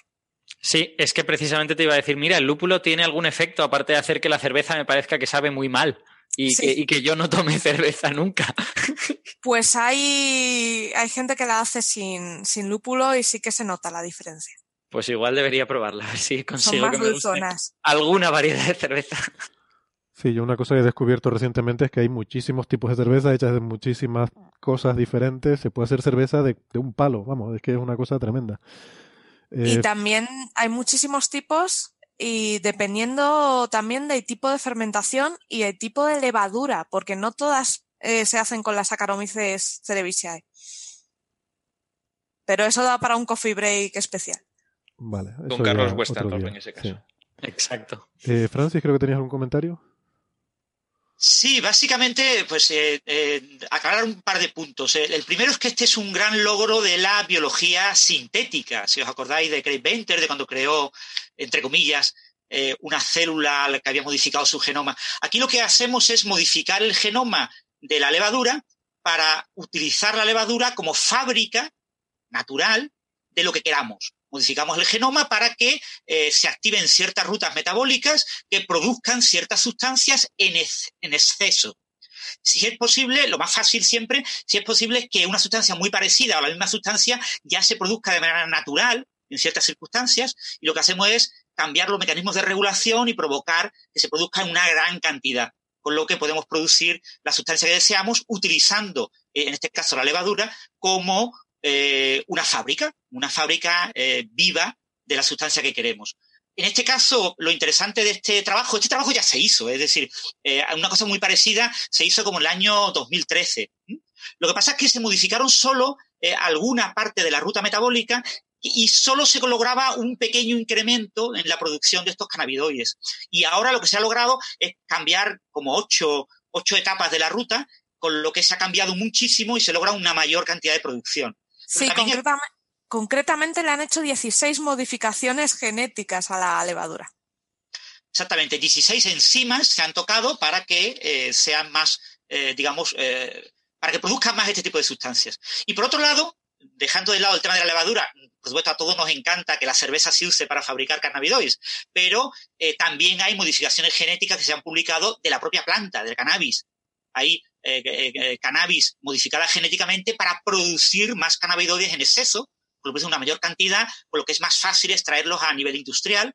Y también hay, se han publicado recientemente rutas estrictamente de laboratorio, in vitro, eh, rutas bioquímicas para fabricar estos cannabinoides directamente sin necesidad de utilizar la planta, sin necesidad de utilizar un organismo intermedio como es la levadura.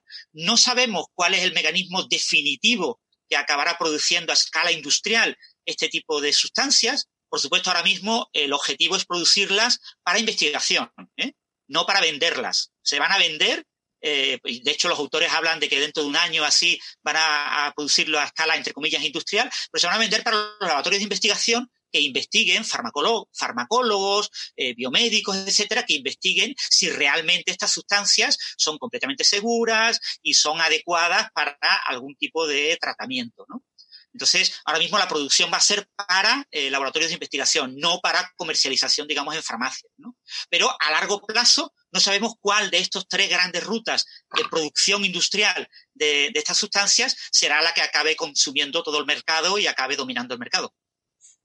Eso es. Y debemos puntualizar también que frente a muchos argumentos que nos van a dar sobre este tipo, aunque los cannabinoides vengan de una planta, aunque sea alguien te diga que esto es natural, eh, debemos decir una cosa, la, la manita faloides también es natural, ¿vale? Mm. Y no por tanto es buena. Y una cosa es que eh, venga de una planta y los opiáceos, por ejemplo, también vienen de una planta, pero tú cuando tienes un acceso de tos muy grande, a que tú no te tomas un opiáceo.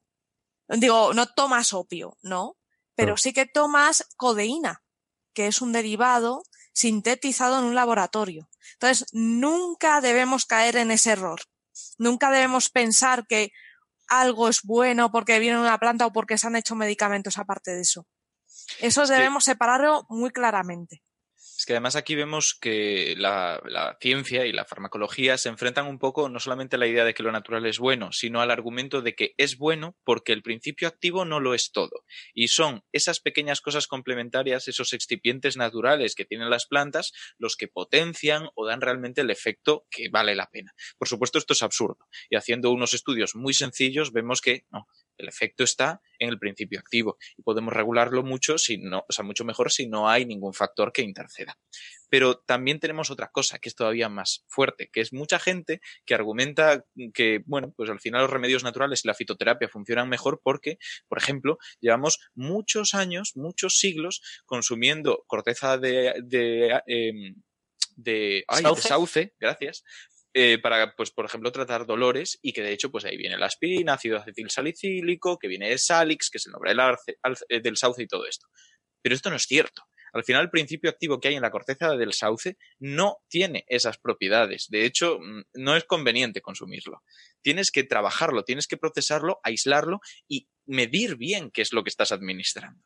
Así que, a ver, por supuesto que la fitoterapia tiene sus aplicaciones y puedes utilizarla entre comillas, pero no es la mejor opción prácticamente nunca. Y desde luego no lo es nunca si no hay ningún profesional sanitario de por medio. Sí, a mí, a mí me hace mucha gracia, eh, bueno, eh, no soy un experto en, sanidad como, como, Ignacio, pero eh, a mí toda esta gente que dice, no, es que debería legalizarse la marihuana porque tiene muchos usos terapéuticos y tal y cual.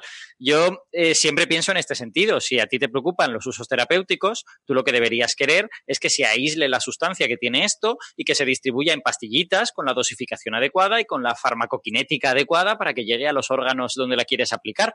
Si tú tú lo que pides es la legalización de la marihuana, tú lo que quieres es fumarte un porro. Y, Eso es. Y, en fin, que quiero decir, uno puede aspirar a querer fumarse un porro, pero que no me venda historias, ¿vale? Exacto. Exacto, que llamemos las cosas por su nombre, ¿no? Exacto. Bien, bien. Bueno, eh, vale, pues si quieren podemos eh, pasar de tema, que hoy además nos viene variadita la cosa. Eh, a mí un, otra de esos, otro de esos artículos que he visto en algunos medios de estos de difusión de artículos, bueno, lo voy a decir, no quería decirlo, pero lo voy a decir. New Scientist, hemos visto un titular, sí, es que al final me voy a enredar y para qué, digámoslo claramente. En esa revista de la que usted me habla, es la, es la manera correcta. Exactamente. Esa, esa revista que tanto, de, la que tantos entuertos hemos tenido que desfacer, que se llama New Scientist, que recordemos ha sido premio Ruido, eh, perdón, eh, candidata a premio Ruido en alguna ocasión, em, pues nos ha traído un titular según el cual experimentos cuánticos sugieren que existen, entre comillas, hechos alternativos. Lo cual además aquí en España ahora viene muy bien porque estamos en campaña electoral eh, y todo esto de los hechos alternativos y, y, las fake news. De hecho, el, artículo empieza diciendo eso, ¿no? Que esto suena un poco a la cosa de las fake news. Yo dije, bueno, esto seguro que es una idea de olla de New Scientist. Sin embargo, tengo que admitir mi error. Eh, me fui al paper, que es un paper publicado por em, unos investigadores de eh, bueno, de, Escocia, fundamentalmente del Reino Unido, Edimburgo, y el primer eh, autor se llama Massimiliano Proietti y el, autor de, de, Contacto se llama Alessandro Fedrizzi. Efectivamente, eh, tienen un artículo que se titula, un paper se titula Rechazo experimental de independencia del observador en el mundo cuántico. Héctor, déjame, déjame que te haga un mini apunte. No está publicado todavía, está en Archive. Vale, está en el, en el repositorio este de preprints. No sé si está aceptado o no. ¿Tú tienes información, Alberto? No, pero como lo han subido el 13 de febrero de este año, es decir, hace, hace casi nada, sospecho que todavía debe estar en proceso de revisión, a no ser que hayan tardado mucho en subirlo. No, desde luego en Archive no enlaza a una versión publicada. Eh, que deben haber tardado en subirlo. Bueno, hay gente que lo sube después de estar aceptado.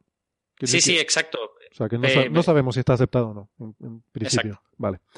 Sí, eh, Héctor, en física es raro que se suba después de haber aceptado. Sin embargo, en astrofísica, que es tu área, sí es habitual esperar a la aceptación, ¿no? Pero en física, en este tipo de cosas de mecánica cuántica, eh, como generan cierto debate entre los revisores, muchas veces se quiere hacer público el debate previo al proceso de contestación a los revisores en la revisión por pares. Y por lo tanto, mucha gente envía el artículo a Archive y va a la revista y en la revista eh, descarga desde Archive el artículo. Eso se puede hacer en casi toda la revista de física, con lo que el artículo primero es subido a Archive y prácticamente el mismo día es enviado a la revista. Vale, vale. Bueno, eh, yo lo he estado leyendo un poco, pero quiero pedir su opinión, sobre todo Francis, eh, Alberto, que, que, son más, que son expertos en este tema. A mí es que me recuerda mucho, eh, ahora les pediré que cuenten de qué va, pero me recuerda mucho a uno del que hablamos en nuestro episodio 186, em, que era un paper, ¿se acuerdan? De Frauchiger y Benner, donde también cuestionaban lo del realismo, proponían una cosa, una especie de versión complicada del experimento mental de, de Wigner, del amigo de Wigner, eh, ¿se acuerdan? Eso lo comentamos en aquel episodio. Y a mí me suena mucho a, a eso mismo, ¿no? Entonces, bueno, a ver si nos lo pueden explicar y, si me comentan en qué se diferencia esto de lo que, de lo que comentamos eh, en aquel episodio. Además, creo que ustedes estaban los dos también en aquel.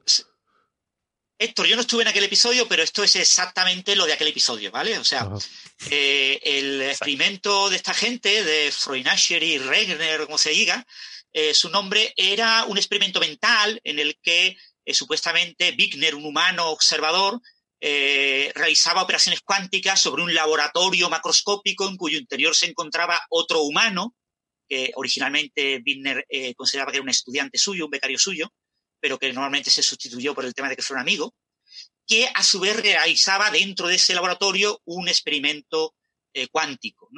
Entonces, estamos hablando de realizar operaciones cuánticas sobre objetos macroscópicos, como sobre el gato de Schrödinger, es imposible obviamente. Entonces lo que se ha hecho en este, eh, poco después, se publicó eh, un artículo en el que planteaban que eso también se podía hacer con fotones.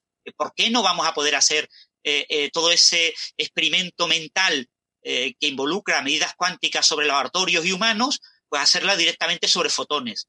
Y eso lo, lo publicó poco después un tal Bruckner. Entonces, lo que han hecho estos nuevos investigadores es llevar eso al, al ese experimento teórico con fotones que es análogo al otro experimento, eh, plantearlo y hacerlo, hacerlo experimentalmente. Entonces han comprobado que hay sutilezas, ¿eh? o sea, no es literalmente el mismo experimento porque hay una serie de detalles, pero básicamente eh, en rigor es lo mismo. Entonces déjame, porque como este es un asunto complejo, vamos a ir introduciendo paso a paso y, entonces a ver si yo estoy entendiendo.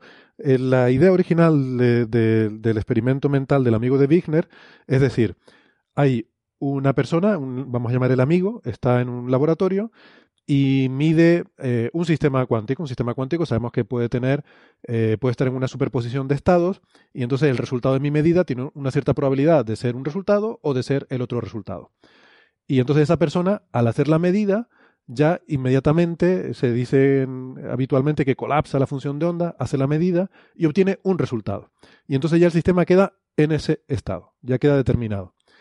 Ahora bien, Wigner, que está fuera del laboratorio, porque ha ido a tomarse un café a la cafetería, él no sabe el resultado de la medida del amigo. Entonces, Wigner considera el sistema, el laboratorio entero, con su amigo dentro y, el, el, fotón que estaba midiendo, para él es un sistema cuántico y sigue estando en una superposición de estados.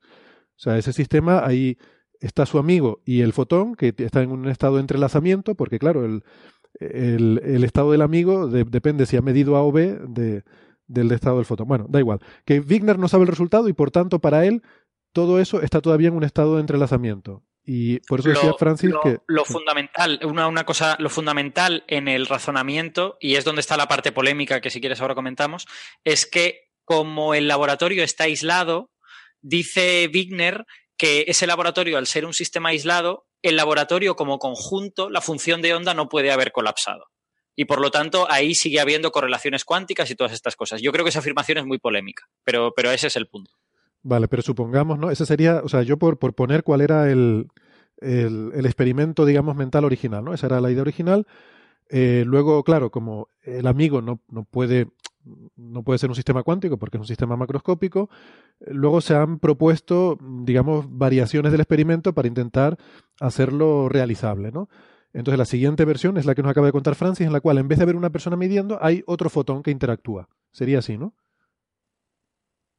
Eh, eh, exactamente, o sea, fijaros, en mecánica cuántica, eh, inicialmente cuando se inventó la mecánica cuántica, se hablaba de observador, dejando entre líneas la, la, idea de que el observador era un humano que observaba. había un humano que veía que el cambio en un sistema cuántico se reflejaba en el cambio en una flechita, en un contador, en algo macroscópico, y eso le llegaba a su cerebro, y en su cerebro él decía, he observado. Pero claro, eh, eso era una cosa que estaba como entre líneas, pero nunca nadie lo dijo. Y, los eh, grandes de la cuántica, cuando se hicieron viejos, pues empezaron a, exagerar estas ideas y llevaron mucho al tema de la importancia de la conciencia, de que el observador fuera consciente, pero en realidad eso no está en el formalismo cuántico. En el formalismo cuántico, un sistema eh, que, que observa, un observador, es un sistema que registra, que memoriza, que eh, interacciona con el experimento, altera el experimento y registra de alguna manera el resultado de esa alteración en el sistema medido. Entonces, un sistema eh, que voy a medir puede estar en dos posibles estados, arriba abajo. Yo cuando lo mido, eh, lo altero y lo pongo o arriba o lo pongo abajo. Y además registro en algún lugar el hecho de que yo he alterado y he obtenido ese resultado de arriba o abajo. Vale, o sea, yo también, yo también soy alterado. Me quedo en un estado o en otro dependiendo de en qué estado estuviera el sistema. Exactamente, fíjate, en, mecánica cuántica eh, el observador cambia. O sea, el sistema de medida cambia. Eh, el sistema de medida, una vez que ha observado, ahora cambia su estado, su estado de memoria. ¿Vale? La memoria, entenderlo como un objeto físico, como algo que ha, sido cambiado eh, y que permite, ha registrado lo que se ha medido. Si no queda constancia de que se ha realizado la medida, si no queda nada en ninguna memoria, es que no se ha realizado la medida. Eh, lo que antiguamente es el concepto de colapso de la función de onda, ¿no? Colapsa, se proyecta el estado. Bueno, eso son maneras de decir que se registra la información medida en una memoria. Entonces, la memoria puede ser un objeto cuántico y el observador puede ser un objeto cuántico y puede ser un objeto cuántico tan sencillo como un fotón. Yo puedo hacer una configuración con una serie de aparatos ópticos, una serie de lentes, una, serie de divisores de señal, etcétera, una serie de detectores de fotones, de tal manera que un fotón actúe eh, como un observador, es decir, que interaccionando con otro fotón, cambie el estado de ese otro fotón que estaba en una superposición de estados y que se proyecte a uno de esos estados y que el fotón que ha hecho esa observación quede marcado de alguna manera con eh, ese cambio y yo pueda más tarde detectar ese, en ese fotón, eh, como si ese fotón fuera la memoria de ese proceso de medida. Entonces, eso es lo que se ha hecho para replicar el experimento de Wigner y su amigo. Es decir, un fotón mide el estado de otro fotón que a su vez ha medido el estado de otro fotón. Entonces, el último fotón es el fotón, digamos, eh, que yo mido, el sistema cuántico que estaba dentro del laboratorio. El segundo fotón es el amigo de Wigner, que está dentro del laboratorio, y el primer fotón es Wigner, que ha medido eh, ese resultado. Entonces, en el experimento este de eh, bueno, que has mencionado en el, episodio este, eh, Renner. Frauchiger, creo. Frauchiger y Renner. Mm. Freud, bueno, creo que se pronuncia Freuchiger, sí. Sí, se, utilizaban dos Wigners y dos amigos, ¿no? Y había dos laboratorios, eh, pues aquí hay cuatro fotones, eh, perdón, cuatro fotones que actúan como Wigner 1, Wigner 2, amigo de Wigner 1, amigo de Wigner 2, y además el fotón entrelazado, que es el sistema cuántico que yo voy a medir.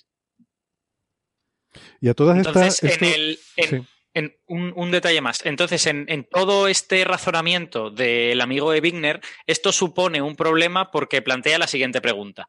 Cuando Wigner o el, o el último fotón, quien sea, eh, observa lo que ha sucedido dentro del laboratorio o el último fotón observa lo que ha registrado el segundo fotón y todas estas cosas, tú puedes considerar el laboratorio como un estado cuántico que es observado por un observador cuántico y que por lo tanto colapsa cuando Wigner lo observa? Esa es, esa es la pregunta. Para, para Wigner, en el razonamiento de Wigner, la respuesta es sí, porque como el laboratorio está aislado, él puede considerar que nada ha colapsado dentro del laboratorio porque está aislado. Sin embargo, yo creo que si aplicamos eh, estrictamente las leyes de la cuántica, al medir dentro del laboratorio ya hay cosas que han colapsado. Y cuando Wigner mira el laboratorio no está en un estado de superposición, está en un estado en el que él no sabe lo que se ha medido, pero, pero no está en un estado de superposición. Sí, y ahí, se nos ha olvidado, perdón Alberto, se nos ha olvidado introducir la razón por la que esto es problemático, y es, es decir, porque eh, Wigner y su amigo llegan a conclusiones eh, que son incompatibles. Eh, que, hmm. eh, bueno, en este caso, en el caso más complejo del experimento que hablamos en el episodio 186, llegaban a conclusiones incompatibles sobre cómo era el estado mm, del sistema inicial. Y por eso se decía, ahora recuerdo, el titular era que la física cuántica es inconsistente y que cuestiona el realismo, que si realmente hay una realidad subyacente porque diferentes observadores van a percibir cosas diferentes. ¿no? Entonces es como una paradoja, por así decirlo, que se planteaba. Tú lo que estás planteando ahora es que quizás no es una paradoja, sino que las, eh, los postulados en los que se basa este experimento eh, no son correctos. En este caso, el de tomar el laboratorio como sistema aislado. ¿no? Sí, es que en, mi opinión sobre el trabajo de Freuchiger, y yo creo que aquí sucede lo mismo, eh, es que aplicas mal la mecánica cuántica. Es decir, en el momento que dentro del laboratorio has medido, ha colapsado. Por lo tanto, ya no tiene sentido plantearse que el observador Wigner, que mira el laboratorio desde fuera, va a verlo en un estado de superposición. No, lo, va a ver en un estado de lo que llamaríamos eh, de, un estado mezcla, un estado clásico en el que tú no sabes si el valor eh, que se ha apuntado en el papelito es para arriba o para abajo, pero se ha apuntado un valor en el papelito y por lo tanto ya ha colapsado la función de onda. Entonces, tú encuentras contradicción cuando no crees que ha colapsado la función de onda y sigues considerándolo todo como si ahí no hubiera pasado nada, que es el razonamiento original de Wigner y también el de Freuchiger y tal. Pero si tú consideras que en el momento en que el amigo de Wigner o el segundo fotón eh, mide, eso colapsa, ya no encuentras ninguna contradicción. Sí, ese es el punto clave. En el artículo original de Freuchiger y Renner, que es un artículo que primero se publicó en Archive y que fue modificado eh, para la versión de final. En la versión final se cambió el título, se cambió el resumen, se cambiaron muchas cosas hmm. porque los revisores eh, se quedaron muy tensos, ¿no? Es un artículo muy curioso porque es de este tipo de artículos que son tan complicados de entender, un razonamiento lógico tan complicado, que es muy fácil que incluyan trampas por medio. Y lo que hacían eh, y Renner era, a veces, el Estado evolucionaba de manera unitaria, sin colapso, y a veces el Estado colapsaba pero no usaban nunca la palabra colapso. Entonces, hacían los cálculos como si a veces colapsara, pero sin decir que había colapsado, y eh, en otros casos no consideraban el colapso. Pero cuando en el artículo de Freud, y Renner tú siempre todas las medidas las colapsas, no hay ningún tipo de contradicción entre lo que eh, han medido al final, cuando se ponen, cuando hablan entre ellos, el amigo de Wigner y Wigner, eh, eh, hablan y están perfectamente de acuerdo con los resultados de las medidas. Si nunca hay colapso y todo es unitario, en una hipótesis de muchos mundos, existen mundos en los que acaban estando de acuerdo. ¿eh? Pero cuando uno colapsa a veces y no colapsa otras veces, y considera un único mundo, no muchos mundos, al final acabas teniendo una contradicción, porque el amigo de Mittner parece haber medido un resultado que es incompatible con el resultado de Mittner. Pero eso ya ha sido analizado por varios autores, entre ellos este autor Bruckner, que eh, criticó fuertemente el artículo de Frosiger y Renner en una revista en Entropy en el año 2018. Eh, lo que han hecho en este nuevo artículo es eh, la misma idea, pero de un artículo de Bruckner anterior, del año 2015, en el que presentaba esta idea con los fotones y eh, que es eh, una, revisión del de, eh, experimento de Wigner y su amigo, siguiendo la línea de lo que había hecho Deutsch en 1985, que fue meter dos Wigner y meter dos, dos amigos. si queréis comentamos un poco el experimento. Esto, es un tema, estamos hablando de metafísica, ¿vale? O sea, y lo que debe de quedar claro a los oyentes es que si uno realiza los cálculos cuánticos bien hechos, el resultado no tiene ningún tipo de paradoja y es exactamente el mismo que se ha observado en el experimento. y yo, yo, añadiría una cosa, este titular de los hechos alternativos tiene que ver con que haya esa paradoja. Es decir, eh, la existencia de hechos alternativos que dicen en el artículo periodístico es que observadores diferentes observan realidades distintas. Y si eso no sucede, pues no ha lugar a hechos alternativos, ni a paradojas, ni a problemas, ni a nada. Sí, la, cuestión clave aquí es la cuestión filosófica o metafísica de qué es un hecho. ¿vale? ¿Es un hecho que la Luna está dando vueltas ahora mismo alrededor de la Tierra? Si yo no observo la Luna dando vueltas alrededor de la Tierra, ¿está dando la Luna realmente vueltas alrededor de la Tierra? Eh, porque yo sea consciente de que puede que haya observadores al otro hemisferio de la Tierra, yo ahora mismo no la veo, pero que estén viendo la Luna eh, eso significa que de verdad la luna está ahí y siendo observada y por eso está ahí, si no, no estaría ahí. Eh, entonces, tipo de qué es la realidad y qué son los hechos, ¿no? ¿Qué es un hecho real, ¿no? Entonces, la idea en metafísica cuántica es que un hecho real es cuando, en, en la interpretación de Copenhague, cuando hay un colapso. Si yo colapso la función de onda, si yo proyecto el estado de la función de onda porque ha sido medido, eso es un hecho. Ahora, ese hecho pertenece al universo, es un hecho independiente de la existencia de observadores o es un hecho que depende del observador que ha realizado la medida? Otro observador que realice sobre el mismo experimento o que haga un experimento que de manera indirecta le permita saber qué resultado se pudo obtener en esa medida, sin realizar esa medida, obviamente. Otro observador podría, eh, digamos, eh, eh, ser consciente de un nuevo hecho, de otro hecho diferente. Los hechos dependen del observador o son hechos absolutos propios del universo. Y lo que nos dice la mecánica cuántica es que la realidad no existe y los hechos absolutos no existen, que todo depende del observador. Que si, eh, igual que en relatividad, si explotan dos supernovas, eh, explotaron simultáneamente o una explotó antes o la, o la otra explotó después. Pues depende del observador, de la velocidad a la que se mueve el observador.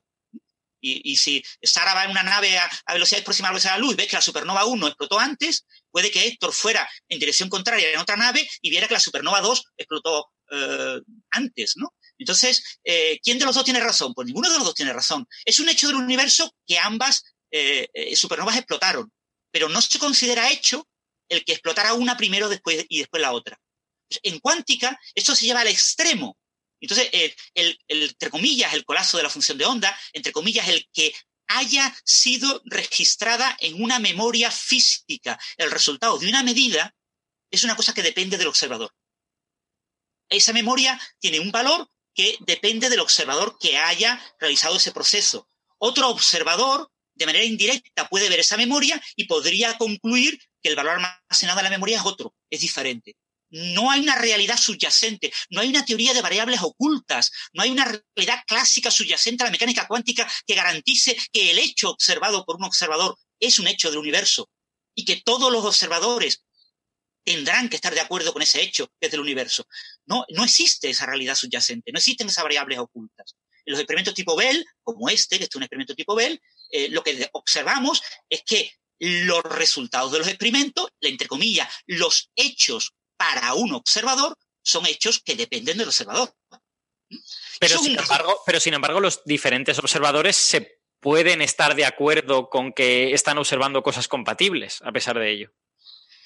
Eh, pero no observan los mismos hechos. Es decir, si hubiera una variable oculta que ha sido cambiada por un observador para que se dé el resultado que era observado, ningún otro observador podría ver esa variable oculta. ¿Vale? Si esa, variable oculta existe, la idea de que el hecho depende del universo y no depende del observador, significa que la variable oculta sería accesible su valor a otro observador. Y eso no es ah. posible. ¿vale? Lo que este experimento ha demostrado es una desigualdad de Bell. Es un experimento tipo Bell. Lo que ha demostrado es que otro observador, si existiera esa variable oculta, es incapaz de ver el resultado de esa variable oculta. Pero lo que nos dice la mecánica cuántica es que no existe esa variable oculta y que por lo tanto los hechos siempre son dependientes del observador. Vale, pero entonces aquí estamos hablando de dos cosas diferentes. Por un lado, de la existencia de los hechos ligado a existencia o no de variables ocultas, pero por otro lado, que los observadores puedan estar de acuerdo con que, con que sus observaciones son compatibles. O sea, la, papers como el de Freuchiger o este paper afirman que no, que los observadores llegan a, conclusiones incompatibles, ¿no? y, eso es lo que no se da. Las conclusiones de los observadores son compatibles. Eh, pero eh, eh, no, el problema, este paper no dice que las conclusiones de los sean compatibles. Este paper ni dice que sean incompatibles.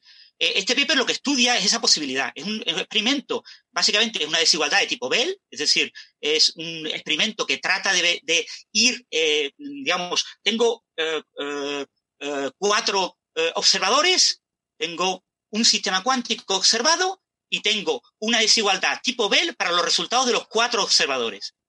Y tengo una desigualdad que dice, si existe una realidad subyacente, si existen unas variables ocultas, la probabilidad conjunta de esos cuatro observadores es menor o igual que dos. Pero si no existen esas variables ocultas, si no existen esos hechos fijados en el universo independientemente de los observadores, el valor predicho por la cuántica es mayor de 2. Y han hecho el experimento y ha resultado 2,41. Es decir, se ha obtenido un resultado perfectamente compatible con lo esperado por la mecánica cuántica, con la asunción de que, entre comillas, la interpretación de este resultado es que los hechos, entre comillas, metafísicamente signifique lo que signifique la palabra hecho, eh, los hechos son dependientes del observador. Claro, pero es a mí una de las cosas que no me gusta de este artículo es que yo creo que son un poco torticeros en esa interpretación, porque la violación de las desigualdades de Bell eh, siempre se puede interpretar de eh, al menos tres maneras diferentes. En este caso ellos señalan tres. Señalan de que, esto se puede estar violado porque no eh, porque se viola lo que se llama el principio de free will, que es libre albedrío, ¿vale?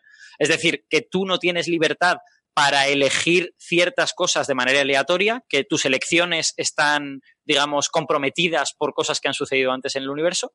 También podría ser que se viole el principio de localidad, es decir, que hay cosas que viajan más rápido que la luz.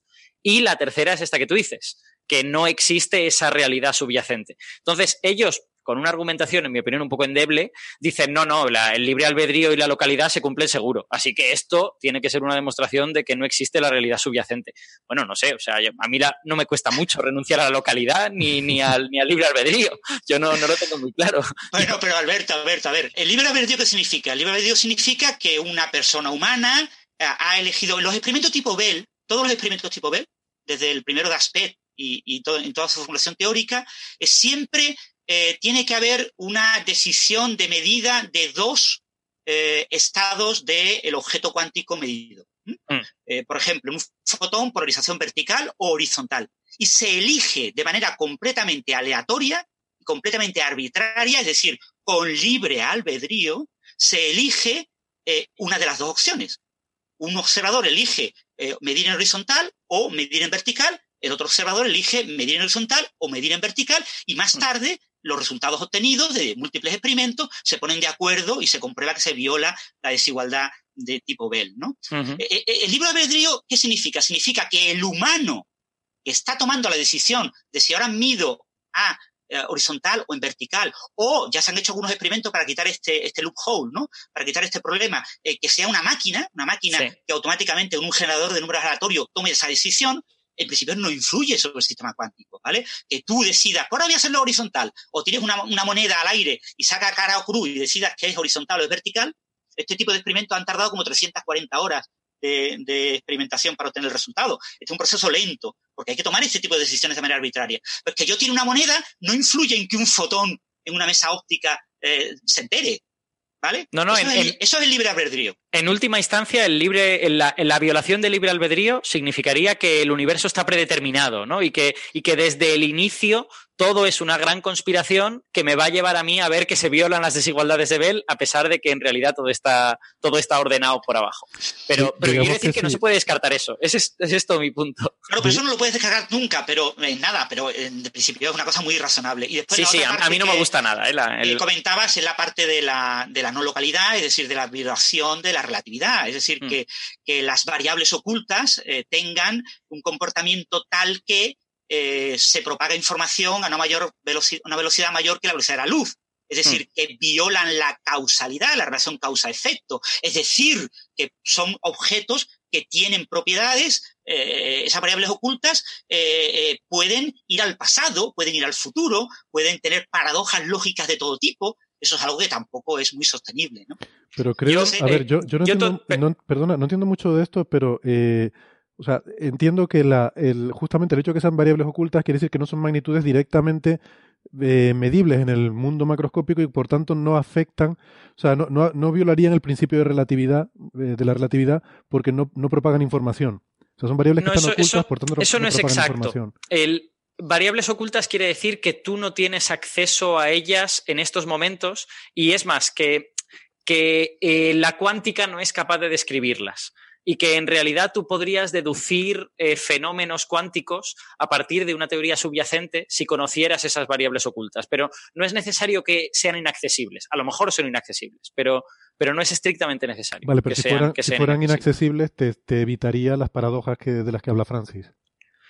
Es posible, habría que pensarlo, no lo sé, no estoy seguro. Mm, no, Héctor, no, porque, eh, a ver, eh, conceptualmente, esto es metafísica, ¿vale? En metafísica, estamos hablando de metafísica, no estamos hablando de física. Si esas variables ocultas que Bell las llamaba behables, entes, si esos entes ocultos existen y pueden violar la causalidad y pueden ir al pasado, lo van a hacer. No hay ninguna razón por la cual un objeto que pueda acceder a, a viajar al pasado no viaje al pasado. Entonces, eh, un objeto que propaga información cada vez que yo hago un experimento tipo Bell, esas variables, esos behables, propagan información a mayor velocidad que la velocidad de la luz, para que yo, en dos objetos que están separados, fuera en sus conos de luz, no intersectan mientras yo hago el experimento, que haya una comunicación debido al entrelazamiento entre ellos, es decir, que hay una propagación de información oculta a, mayor velocidad que velocidad de la luz, eh, eh, eh, tiene que estar ocurriendo constantemente. ¿vale? O sea, no porque yo haga el experimento ocurre. Ah, vale, cuando los humanos deciden hacer el experimento, ocurre. Pero el resto del universo se salva y nunca ocurre. ¿Cómo va a ocurrir algo que no hagan los humanos? No tiene ningún sentido.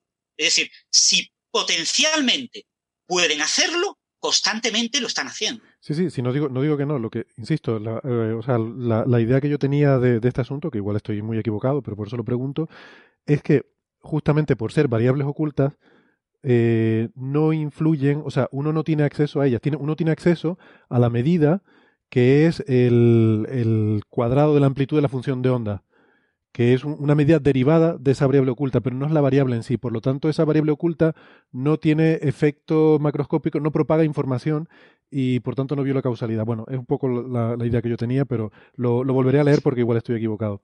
Sí, cuando se habla de no localidad, cuando, o sea, la no localidad significa en mecánica cuántica, además una palabra prohibida, en cualquier curso de cuántica debe estar prohibida la palabra no localidad. Solamente se debe hablar de esta palabra en cursos de metafísica cuántica.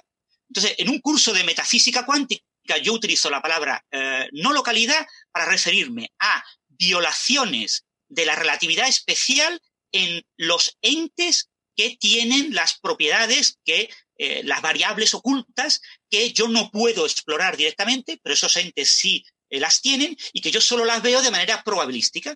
Yo veo una información probabilística, pero esos entes tienen perfectamente bien definida de manera real hay una realidad en la que cada objeto cuántico tiene perfectamente definidos sus valores, ¿no? Si un spin, yo no sé dónde está, si está apuntando para arriba o para abajo, hay una variable real, hay una flecha real, un variable real, que es esa flechita que o apunta para arriba o apunta para abajo. Pero yo no puedo explorar esta variable. Entonces yo solo tengo la probabilidad de que apunte hacia arriba o apunte hacia abajo. Y hago un experimento y con cierta probabilidad veo que apunta hacia abajo con cierta probabilidad veo que apunta hacia arriba. Pero en realidad existe ese objeto, hay una flechita física. Eso es el beable de, ese lente de, de Bell.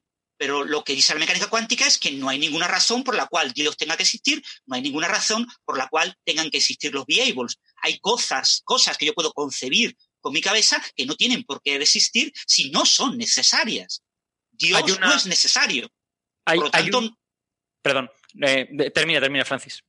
No, quería decir eso, que, que, el ejemplo más fácil para entender para todo el mundo es el caso de Dios, ¿no? Como Dios no es necesario en física, la física se construye sin usar el concepto de Dios. Aunque habrá físicos creyentes que ellos interiorizarán ese concepto y lo utilizarán en su vida diaria, pero no en su labor como físicos. Por lo mismo aquí, lo que nos dice la mecánica cuántica y las desigualdades de Bell es que si existe una realidad clásica subyacente, eh, esa realidad clásica tiene que ser tan extraña, tan extraña para ser compatible con las observaciones, es decir, con esos experimentos tan extraños, que son los experimentos eh, que demuestran las desigualdades tipo Bell, eh, que con casi con toda seguridad son innecesarios. Es decir, la mecánica cuántica no necesita de esos entes que tienen esas variables ocultas y puede hacer todo, podemos entender perfectamente todos los experimentos que hacemos sin necesidad de tener en cuenta esos entes, y eh, si los tuviéramos en cuenta, por supuesto, serían muy, muy exóticos y nos darían... Eh, eh, podrían existir, o sea, nadie puede negar ¿no? que, haya una realidad clásica debajo de la cuántica, pero la realidad es que la cuántica no necesita una realidad clásica. Y las desigualdades de Bell son las desigualdades que nos muestran que eso es así. Vale, vale, vale ahora creo que lo he entendido. Entonces, o sea, te vas a uno, a ver, una de las posibilidades para explicar este tipo de experimentos podría ser esa, variables ocultas no locales, pero es algo que, metafísicamente no es necesario ni justificable. Alberto tenía un comentario. Sí, eh, yo quería decir un par de cosas. Primero, que hay una interpretación de la mecánica cuántica que en general está bastante denostada y bueno, hay una pequeña parte de la comunidad que es como muy defensora, así en plan equipo de fútbol, y hay otra parte que, que no le mola mucho, que es la interpretación de Bohm. Ese David Bohm es un físico de los años 50 en el que, que básicamente hizo una formulación en la que toda partícula tenía realmente una trayectoria, tenía realmente una velocidad, tenía realmente un spin, como dice Francis, una flechita que iba para arriba o iba para abajo, pero esas partículas venían acompañadas de una cosa que es la onda, no recuerdo cómo era, la onda monitora o algo La onda piloto, ¿no? La onda piloto. Eso es que emborronaba esas propiedades y te negaba el acceso a esas propiedades. Entonces, esa interpretación es eh, muy acorde a lo que tú tenías en mente. Efectivamente, en esa interpretación existirían esas variables ocultas y tal y cual, y tú no tendrías acceso a ellas de, ninguna de las maneras. Vale. recordar que la interpretación de de Broglie-Bohm de la onda piloto es una interpretación no local, es decir, eh, la partícula está en todos los puntos del universo simultáneamente. La partícula tiene una trayectoria, es decir, hay una función de probabilidad que me dice que es más probable que vaya, que esté en este lugar. Pero en principio está en todos los puntos del universo. Entonces, cuando yo tengo dos estados entrelazados, uno en lo alto de la isla de La Gomera y otro en lo alto de la isla de Tenerife y hago un experimento cuántico este, de medida cuántica de ambos fotones por separado en esas dos islas muy rápidamente, sin que dé tiempo que la luz se comunique, no pasa nada, porque las partículas que están en ambas montañas están simultáneamente en ambas montañas. La partícula está en todos los lugares. Por lo tanto, la partícula está en dos lugares. Eso es lo que nos dice la interpretación de la onda piloto. Entonces, claro, una interpretación que te puede gustar o no te puede gustar. Cuando hablamos de campos cuánticos y le damos realidad a los campos cuánticos, muchas veces pensamos de manera natural en una interpretación de tipo bomb, bomiana, en la que el campo cuántico, eh, la partícula es una excitación del campo cuántico y es completamente no local. ¿eh? La, partícula no está en un sitio, está en todas partes. No, pero con una diferencia, que es que ahí... Sí, pero no digo que con una diferencia, que es que ahí hay el, o sea, la, velocidad de la luz te pone un límite de propagación de, de, las cosas. O sea, si yo creara en un instante la partícula en un sitio, tardaría un tiempo esa información en propagarse al resto del universo, ¿no? Mientras que en la interpretación no local, efectivamente, eh, todo es simultáneo, es instantáneo, ¿no? sería la mayor diferencia conceptual. fíjate, Héctor, que en la teoría cuántica de campos lo que es local son las interacciones, no los objetos. Los objetos no están localizados. En teoría cuántica de campos yo no puedo decir dónde está un electrón. No existe el operador posición. Es un operador que no está bien definido. En mecánica cuántica relativista no puedo hablar nunca de la posición ni el instante en el que se encuentra un objeto pero sí puedo hablar de la posición y el instante en el que ocurre una interacción entre objetos. La localidad, la causalidad se garantiza gracias a las relaciones de conmutación entre los campos, se garantiza gracias a la localización de las interacciones, de los vértices. Pero los objetos como tal no están localizados. Si yo digo que yo creo un par de electrón-positrón eh, eh, en un sitio, en, una, eh, en un determinado proceso, el proceso tiene lugar en ese sitio Sí, pero una vez que se han creado, ¿dónde están estos dos electrones? No lo sé. Sí, pero hay un cono de luz que fuera, fuera del cual yo sé que esa creación no ha tenido ninguna influencia, ¿no? Mientras que en una interpretación de esta de onda piloto no local, ahí sí que eh, el, alcance es infinito, instantáneo. Cuidado esto, porque ya te digo, lo del cono de luz, o en, en teoría cuántica de campos, el cono de luz afecta a las interacciones. Sí, sí. Es decir, tú no sabes, tú has creado dos partículas en un punto, interacción, por lo tanto sabes dónde están en cierto momento. Esas partículas se propagan, se propagan, quiero comillas, si fueran partículas clásicas, a su velocidad, a la velocidad correspondiente dentro de un cierto cono de luz. Pero eh, yo no sé dónde están. Si yo cojo otra partícula para interaccionar con ellas en otra región dentro de sus conos de luz, puede que haya interacción o puede que no. Si hay interacción, digo, ah, mira, la interacción ha sido en el cono de luz como tenía que ser, porque así es la teoría cuántica. Pero si no hay interacción, yo no sé si es porque la partícula no estaba en ese cono de luz y ha salido fuera. Sí, sí, lo, entiendo. lo, que quiero, lo, que quiero, decir es que existe una localidad en el sentido de que fuera del cono de luz tú sabes que no hay influencia de ese proceso, ¿no? Bueno. Eh, ya digo, esto es muy, muy sutil y un tema que ha dado muchos debates, entonces, pero nos aleja un poco del artículo este. Pero yo digo, son cosas muy, muy sutiles y, y realmente la teoría cuántica de campos en rigor para lo que son las partículas es no local. Sí, nos estamos dispersando, efectivamente. Habíamos, de, los, de las tres cosas violables, ¿no? que eran una el realismo, que es lo que ellos hablan, otra era eh, esto que estábamos comentando eh, ahora sobre localidad. localidad, y la otra posibilidad que teníamos era la del el free will, ¿no? el libre albedrío, que Francis decía que le parecía eh, como, como que no, no le parecía absurdo que se pudiera cuestionar que el libre albedrío, o sea, que de alguna forma hubiera una predeterminación del universo a comportarse de una forma que sea consistente.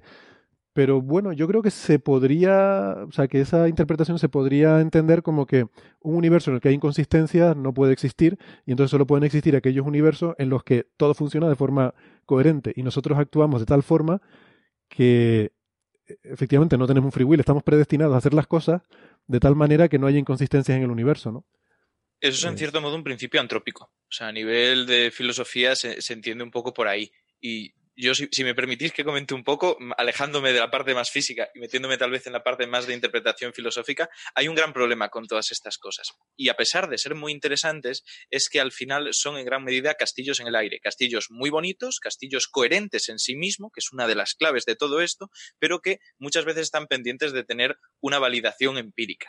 Al final la metafísica, recordemos que tiene historia de sobra, desde que en un primer momento se acuñó el nombre porque era un conjunto de textos de Aristóteles que venían en orden cronológico después de su libro de física, y ese es el único motivo, ha ido cogiendo argumentos y mm, formas de, trabajar y de concluir las cosas que le permiten mantenerse un poquito al margen de lo que son observaciones, haciendo un poquito a veces argumentos circulares o bueno, aseveraciones que, eso, que están al margen de la lógica, que caen tal vez en tautologías, en problemas de la definición, que sin embargo son tremendamente interesantes para marcarnos el camino que hemos de seguir o algunos caminos que están totalmente cortados. Entonces yo creo que muchas veces, por desgracia, el que haya esta metafísica, eh, metafísica de la cuántica, que es necesaria, confunde a los divulgadores y al final los que no sabemos de cuántica acabamos teniendo información mezclada de ambas, como si ambas tuvieran el mismo nivel de validez. Lo que comentaba al principio del observador, ¿cuántas veces no se ha visto mal en los documentales, en los podcasts, en los libros, por divulgadores que se supone que son bastante serios? Y te hablan de que realmente es la conciencia. O sea, comentabais lo de los físicos teóricos que ya llevan tiempo. Yo entiendo que en nuestra cabeza en parte está eh, Penrose, que Penrose tiene una teoría de la conciencia que básicamente es en función de esto. El colapso se produce porque tú tienes una conciencia que se relaciona con el universo de esa forma y cambiándola a mí, como persona que conoce un poco el mundo de la neurociencia, como para decir que esto no tiene sentido, hace que me chirríe. Y por eso creo que tal vez debates como el que ha habido ahora son súper claves para que la gente entienda esa diferencia y dónde está el límite entre una cosa y otra y sepa dónde acaba la evidencia y dónde empieza lo que también es interesante y necesario, pero tiene otro rigor que es la, metafísica. Totalmente. Esto es fuera del alcance del empirismo, lo que hemos estado hablando, ¿no? o sea, eh, y de hecho, justamente es al punto al que yo quería volver, ¿no? Para cerrar un poco el círculo y volver al artículo, porque veo unas declaraciones de los autores en las que ellos dicen que su trabajo favorece cierta interpretación, desfavorece otras ciertas interpretaciones que habría que... Y yo digo, no lo entiendo. Si las interpretaciones, por definición, son interpretaciones, no es física, no es medible, como dice Ignacio, todo esto está fuera del empirismo, por tanto, tú no puedes favorecer una u otra. Esto es cuestión de gustos. Es decir, por definición, las interpretaciones no se pueden refutar ni confirmar. Son formas de pensar sobre las leyes eh, de, la, de la cuántica. ¿Verdad, Alberto? Creo que querías comentar algo. Sí, yo ahora me quito la careta. Antes parece que estaba discutiendo con Francis y diciéndole a Francis que lo que decía no, no estaba yo de acuerdo. Eh, yo, en el fondo, de las tres cosas que me puedo cargar para, para, encajar las desigualdades de Bell, yo también prefiero cargarme el realismo. Pero todo mi punto es que no es posible elegir una de ellas. Y que me parece mal cuando los autores dicen que está favorecida esa, porque creo que no es verdad. O sea, que, a mí me gusta el realismo, pues bien, pues puede que haya por ahí gente a la que le guste en la localidad. Y a Toft, por ejemplo, que no, no, tiene, no es sospechoso de ser un tío tonto, le gusta el cargarse el libre albedrío. tiene una teoría súper determinista. A, mí me gusta, a mí me gusta cargarme el libre albedrío, lo confieso. pero, pero mi opinión, por supuesto, no es relevante, claro. A mí desde la neurociencia también, que también trabajamos el tema del libre albedrío, pero es distinto. Sí, aquí es una mala elección de nombres. Lo pasa es eso, que eh, fijaros, en mecánica cuántica, en ese tipo de desigualdades de Bell, ya casi se ha hecho casi todo. Entonces ahora lo que están estos, estos eh, experimentos, pero eh, el, germen de estos experimentos es la metafísica cuántica. Y, y como es metafísica, hay mucha filosofía, y como la filosofía lo que le encanta a los filósofos es hablar, es utilizar terminología. Entonces, eh, aquí estamos, mm, hace 20 eh, años, pues nadie hablaba de hechos en, metafísica cuántica y en los últimos 10 años pues, hay muchísima gente que ha adquirido el término hecho, ¿no? porque es un término mucho más bonito hablar de hechos y no hablar de eh, realismo. ¿no? bueno, pero son términos que al final acabas dando vueltas siempre sobre lo mismo. ¿no? Y aquí la clave es que tenemos un formalismo muy claro que aplicado a un experimento da un resultado muy claro y puede que nos guste o puede que no nos guste, ese resultado no se puede obtener con una teoría subyacente en la cual las propiedades sean clásicas.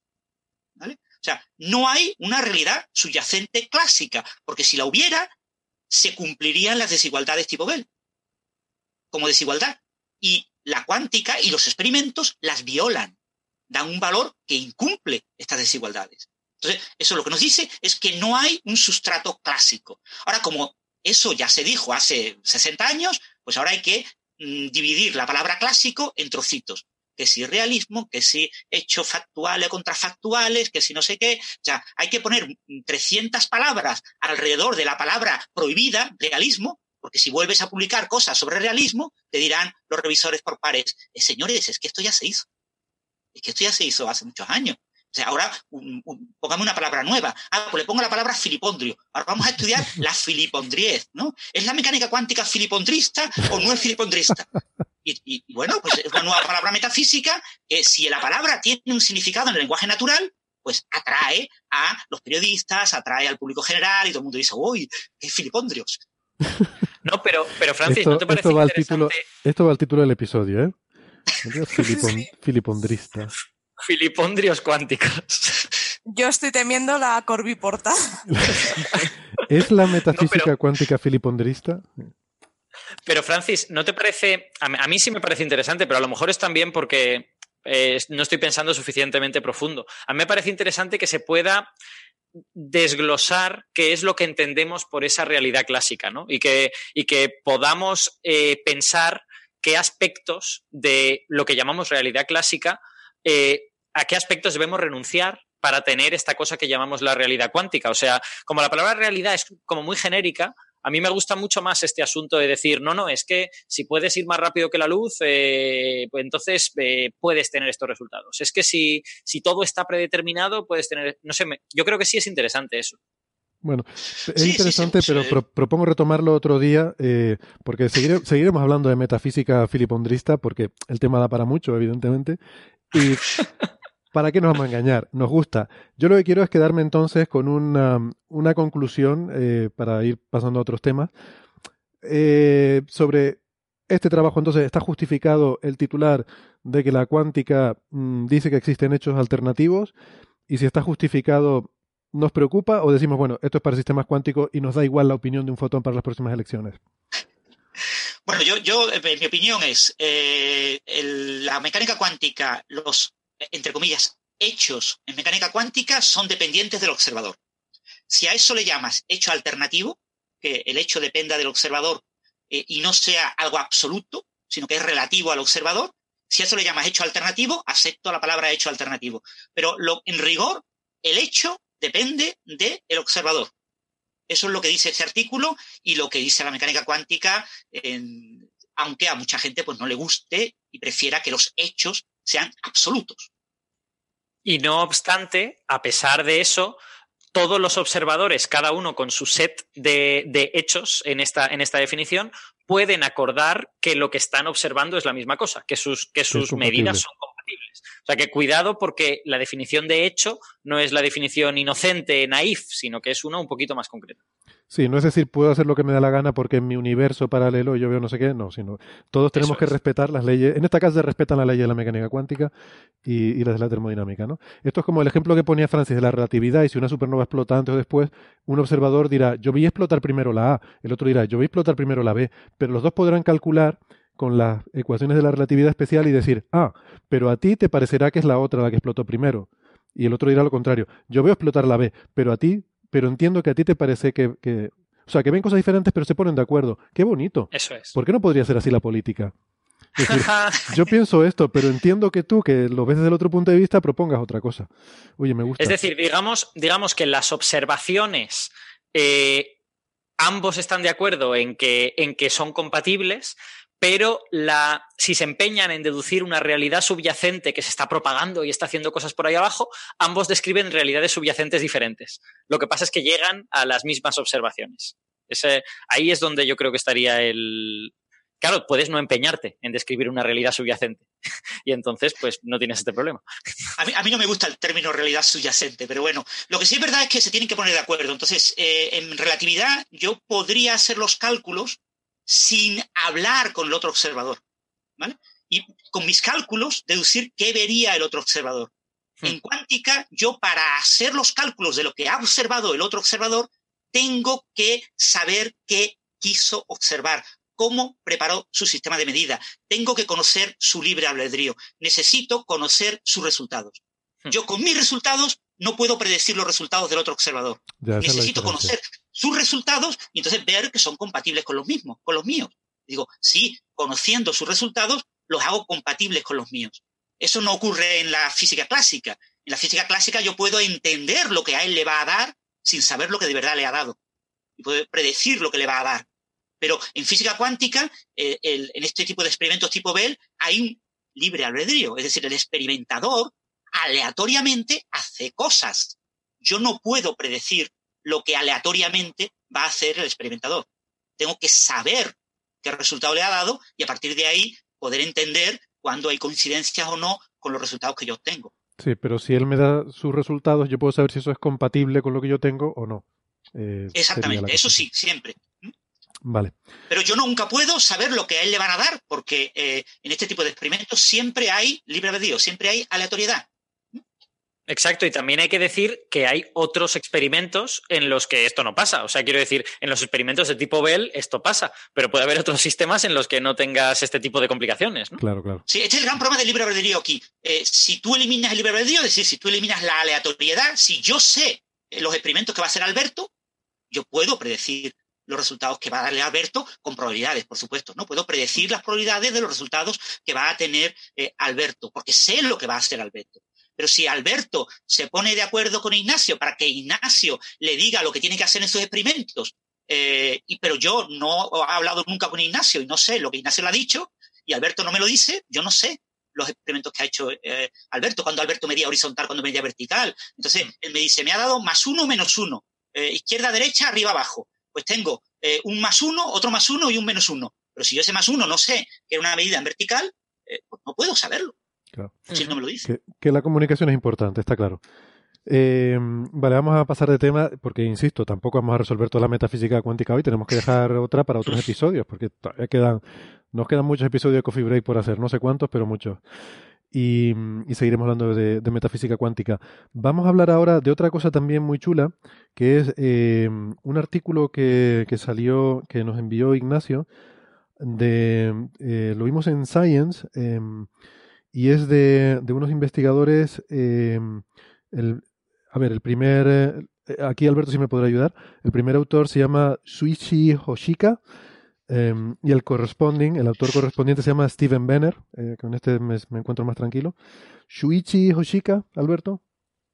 Hoshika, pero sí, más o menos.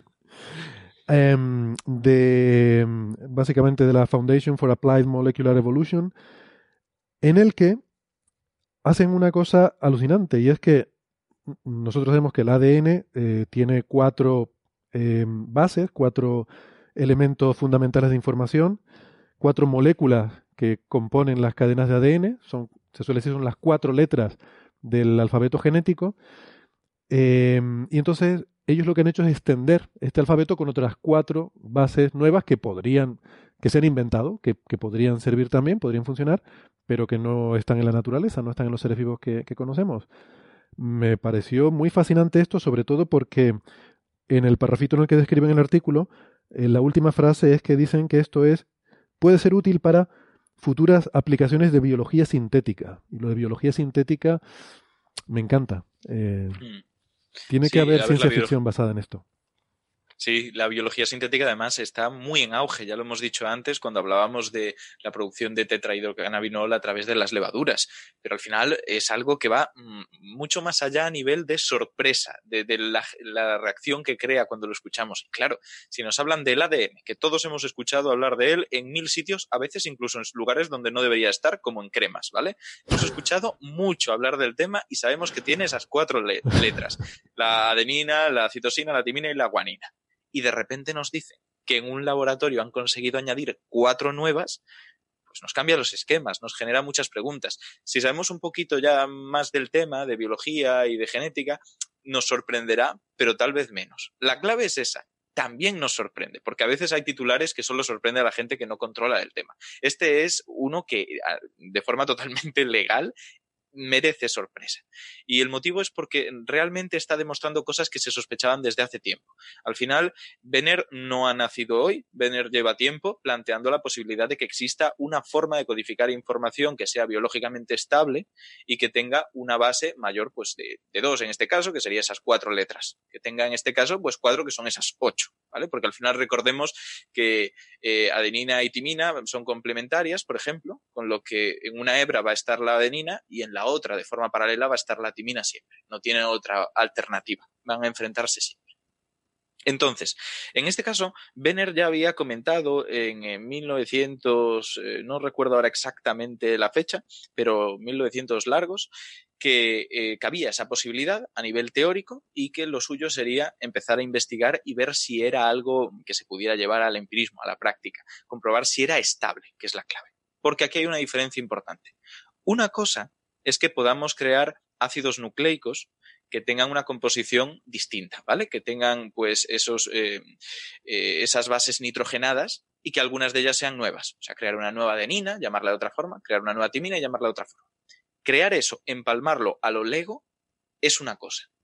Que esa estructura que tú produzcas sea útil y cumpla funciones biológicas es otra. Y esa es la clave saber que tiene las propiedades de una buena molécula para transmitir información, que al final serían que sea capaz de replicarse, o sea, que no solo exista una vez, que tú puedas, de alguna manera, clonarla. Otra, que tú puedas transcribirla. ¿Qué significa esto? Que tú tienes ADN, pero hay funciones que no se realizan en la célula directamente a través del ADN, se realizan a través del ARN, que para traducirlo, pues de forma muy básica porque son más cosas. Por ejemplo, la timina no existe, la cambias por uracilo. ¿Vale? Y haces otra serie de cambios y obtienes ese ARN. Tienes que saber que se puede hacer lo mismo con esta molécula de ADN sintética nueva, con cuatro nuevos ácidos eh, nuevos eh, nucleótidos y nucleósidos. Y hay otra que es que además tienes que saber que ese ARN que resulta de la transcripción puede traducirse en proteínas, que al final es lo que son la estructura, las enzimas y un montón de características básicas e indispensables para la biología tal y como la conocemos. Y esto es lo que se ha hecho ahora no se tiene absoluta certeza de que tenga todas las propiedades del ADN y todas las propiedades necesarias para ser una molécula funcional a la hora de producir vida, pero desde luego está muy por delante de lo que se suponía en aquel momento. Está cumpliendo funciones. Por ejemplo, lo estaba hablando antes de grabar con un, amigo que es biotecnólogo y me preguntaba si no tenía eh, wobbling, temblor, el, ARN este, que eso viene a significar que a veces eh, no se trata solamente de que sea muy exacta la forma en la que funciona el ADN, sino que tiene que tener pequeños defectos que permitan que las mutaciones no afecten del todo. Me explico. Al final tenemos eh, agrupaciones de esas letras que tienen un significado de forma más o menos cerrada, autocontenida. Y el problema es que, ¿qué pasa si alguna de esas letras se trastoca y cambia? En principio se produce una mutación, pero como la biología y voy a antropomorfizarlo para hacerlo más claro, sabe esto, lo que puede hacer es, a nivel evolutivo, paso tras paso, crear conjuntos de letras que tengan mayor flexibilidad. Por ejemplo, que las últimas letras de esa cadena tengan la posibilidad de trastocarse sin cambiar el significado del conjunto. Esto se sabe que el ADN lo hace. No se tiene claro, por ejemplo, que esta nueva hebra de ADN con estas nuevas letras, la S, la B, la P y la Z, que no lo habíamos dicho, pueda hacerlo. Y entonces esto es algo muy interesante a estudiar a partir de ahora. Pero ¿qué pasa? Que tiene después una trascendencia muy interesante por otros motivos. No solamente como biología eh, a nivel, pues eso, de lucubraciones, de qué podría pasar, sino que nos dice algo que suponíamos y es que no somos especiales. Al final, nuestro sistema genético, pues, vale, funciona, pero no tenía por qué ser necesariamente así. En principio podría ser de otra forma y es todo lo que apunta a esto.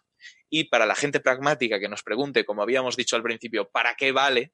Tenemos una buena respuesta. Y es que parece ser que para diagnóstico es muy interesante. Al final, estas hebras que creamos, que tienen un mayor número de letras, se pueden utilizar de forma bastante interesante para detectar mutaciones en células cancerosas.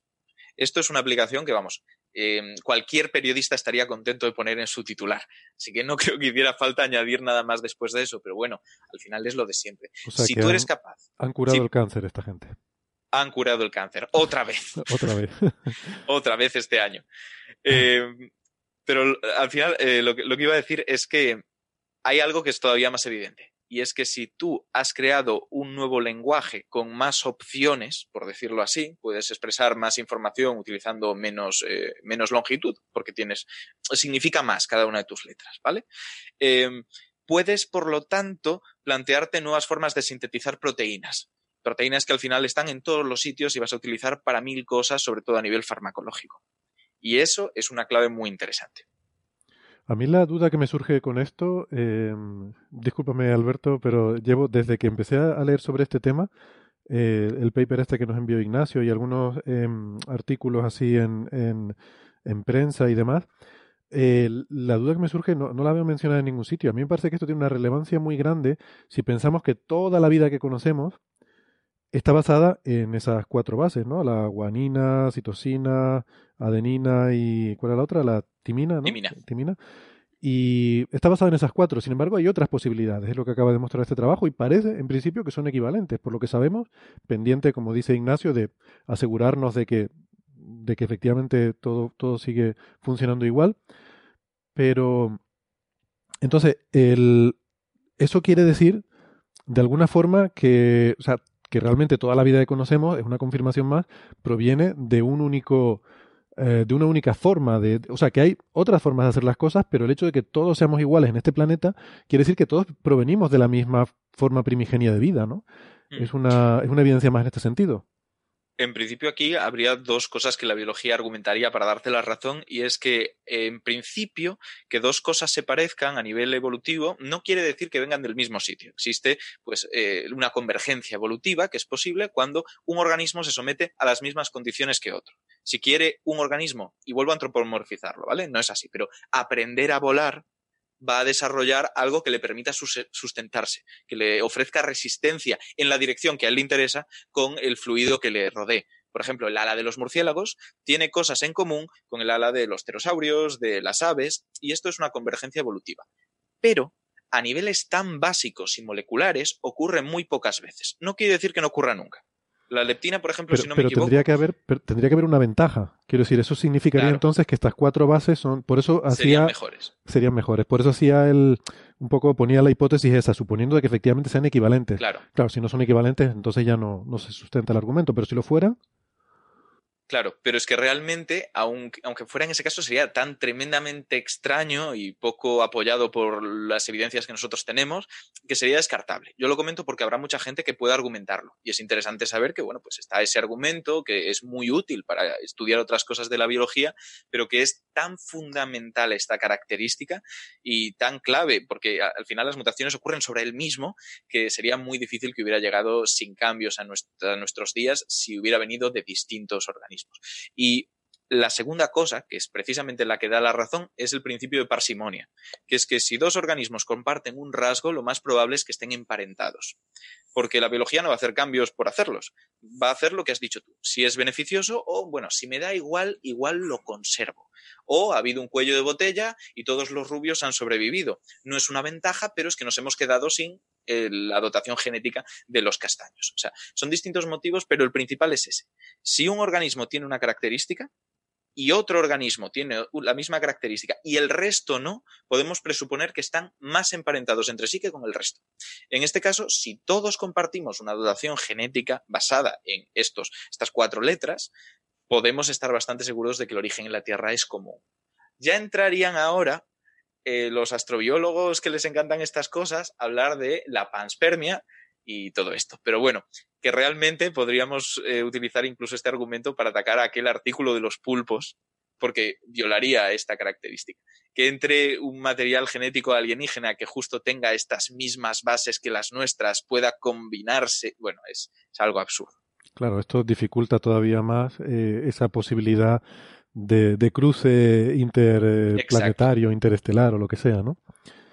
Em, sí, de hecho yo, yo creo que cabe preguntarse si eh, es esta posibilidad de ocho letras o de seis letras, porque el mismo Benner también tiene artículos anteriores con seis letras y tal, eh, si esta posibilidad no se ha realizado en la Tierra, porque efectivamente la de cuatro letras es eh, por algún motivo superior, por algún motivo que todavía no estamos seguros, o si simplemente es que inicialmente en la Tierra había eh, formas con un diverso número de letras y al final, pues por algún motivo aleatorio, no relacionado con lo bien que, se, que, que funciona cada una, pues ganó la de cuatro y mm. se comió todo el pastel, ¿no? A ver, realmente cuando pensamos en términos evolutivos tenemos que entender una cosa que muchas veces la gente que, sabe lo justo del tema a nivel divulgativo obvia, y es que la evolución no empezó con Darwin, la evolución es un concepto histórico que viene desde Anaximandro en la antigua Grecia, pero el darwinismo sí.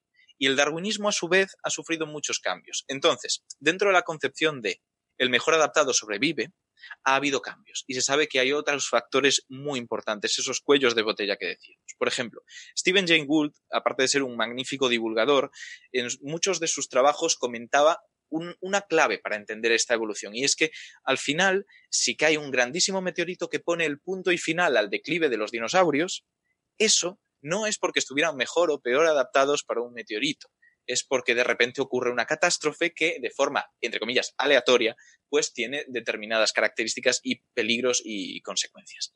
Entonces, en este caso puede ser perfectamente lo mismo, que de las muchas opciones que podían haber surgido, simplemente surgió una que ocupó el nicho. Si, por ejemplo, tenemos, vamos a poner un ejemplo otra vez eh, a nivel evolutivo, eh, la explosión del Cámbrico. La explosión del Cámbrico fue un momento de radiación evolutiva salvaje, donde un montón de especies empezaron a ocupar nuevos lugares ecológicos que habían quedado vacíos por una catástrofe ecológica previa, ¿vale? Es como de repente eh, muchos funcionarios que llegan a la jubilación y quedan muchos puestos y entonces se ocupan todos de golpe, ¿vale? Es el mismo concepto y se especializan. Y esto es a lo que quiero ir.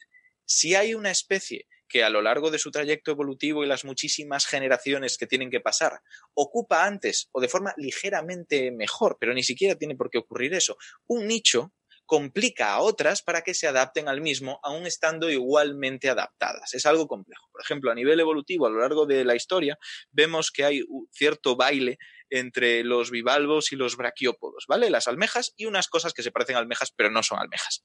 Y a pesar de que ambos tienen características tremendamente parecidas en cuanto a cómo se comportan y cómo se relacionan con el ambiente, vemos que cambian a lo largo del tiempo, muchas veces por una competición entre ellos, no debida a que estén mejor adaptados, sino que tal vez las zonas donde más braquiópodos habían un momento dado sufrieron algún tipo de catástrofe. Y esto desequilibró y dio cierta ventaja de expansión a los bivalvos para que ocuparan nuevos nichos. Al final son cosas muy complejas que no siempre tenemos en cuenta porque la evolución es mucho más de lo que en un primer momento nos parece intuitivo por las ideas de Darwin. Ha habido muchos trabajos, tenemos microevolución, tenemos macroevolución y todo eso entra en lo que es cómo entender que, pues eso, compartamos todos las mismas bases genéticas o tengamos una característica en común con nuestro vecino. Yo quería comentar, comentar una cosa sobre. Ah, eh, perdona, Francis, nada, dale tú. No, solo comentar un par de cosas que se nos olvida una de las aplicaciones más importantes de este tipo de, nuevos nucleótidos, ¿no? Eh, bueno, primero recordar que para los oyentes que no lo sepan, se conocen cientos de nucleótidos. Lo que pasa es que eh, parece que el organismo primordial de la vida en la Tierra, que es Luca, llamado el, último ancestro primordial común a todos, parece que tenía solo estos cuatro nucleótidos que tenemos en el ADN y el otro que tenemos en el ARN, el quinto. Pero se conocen muchos más, ¿no? La eh, gente, perdona Francis, la gente se puede preguntar cómo de ese primer organismo, que no sabemos casi nada, salvo que tiene esos cuatro nucleótidos y poco más, podemos saber hasta el nombre, ¿no? Eso, eso es muy impresionante. El nombre significa eso, que es el primer ancestro, el último, digamos, el, el, ancestro común a todos los organismos, ¿no? El last, eh, ¿cómo era? Last, eh, last common, última Last Universal Common Ancestor. Exactamente. Se supone que todo lo que hay antes de Luca ya es prebiótico, ya es previda, es anterior a la vida y puede haber muchos otros organismos. Eh, una segunda cosa, eso, que también lo ha comentado Alberto, que ya se publicaron un alfabeto con seis letras, que las nuevas letras son la Z y eh, la B, la P y la S, porque la X y la Y ya fueron usadas ya se publicó un artículo con algo bastante parecido en Nature en el año como 2014 o por ahí, en el que se en bacterias se introducían esos dos nucleótidos, la letra X y la Y, y se conseguía que se reprodujeran estas bacterias y a su descendencia le pasaban ese ADN modificado con esas nuevas letras. Ya se demostró.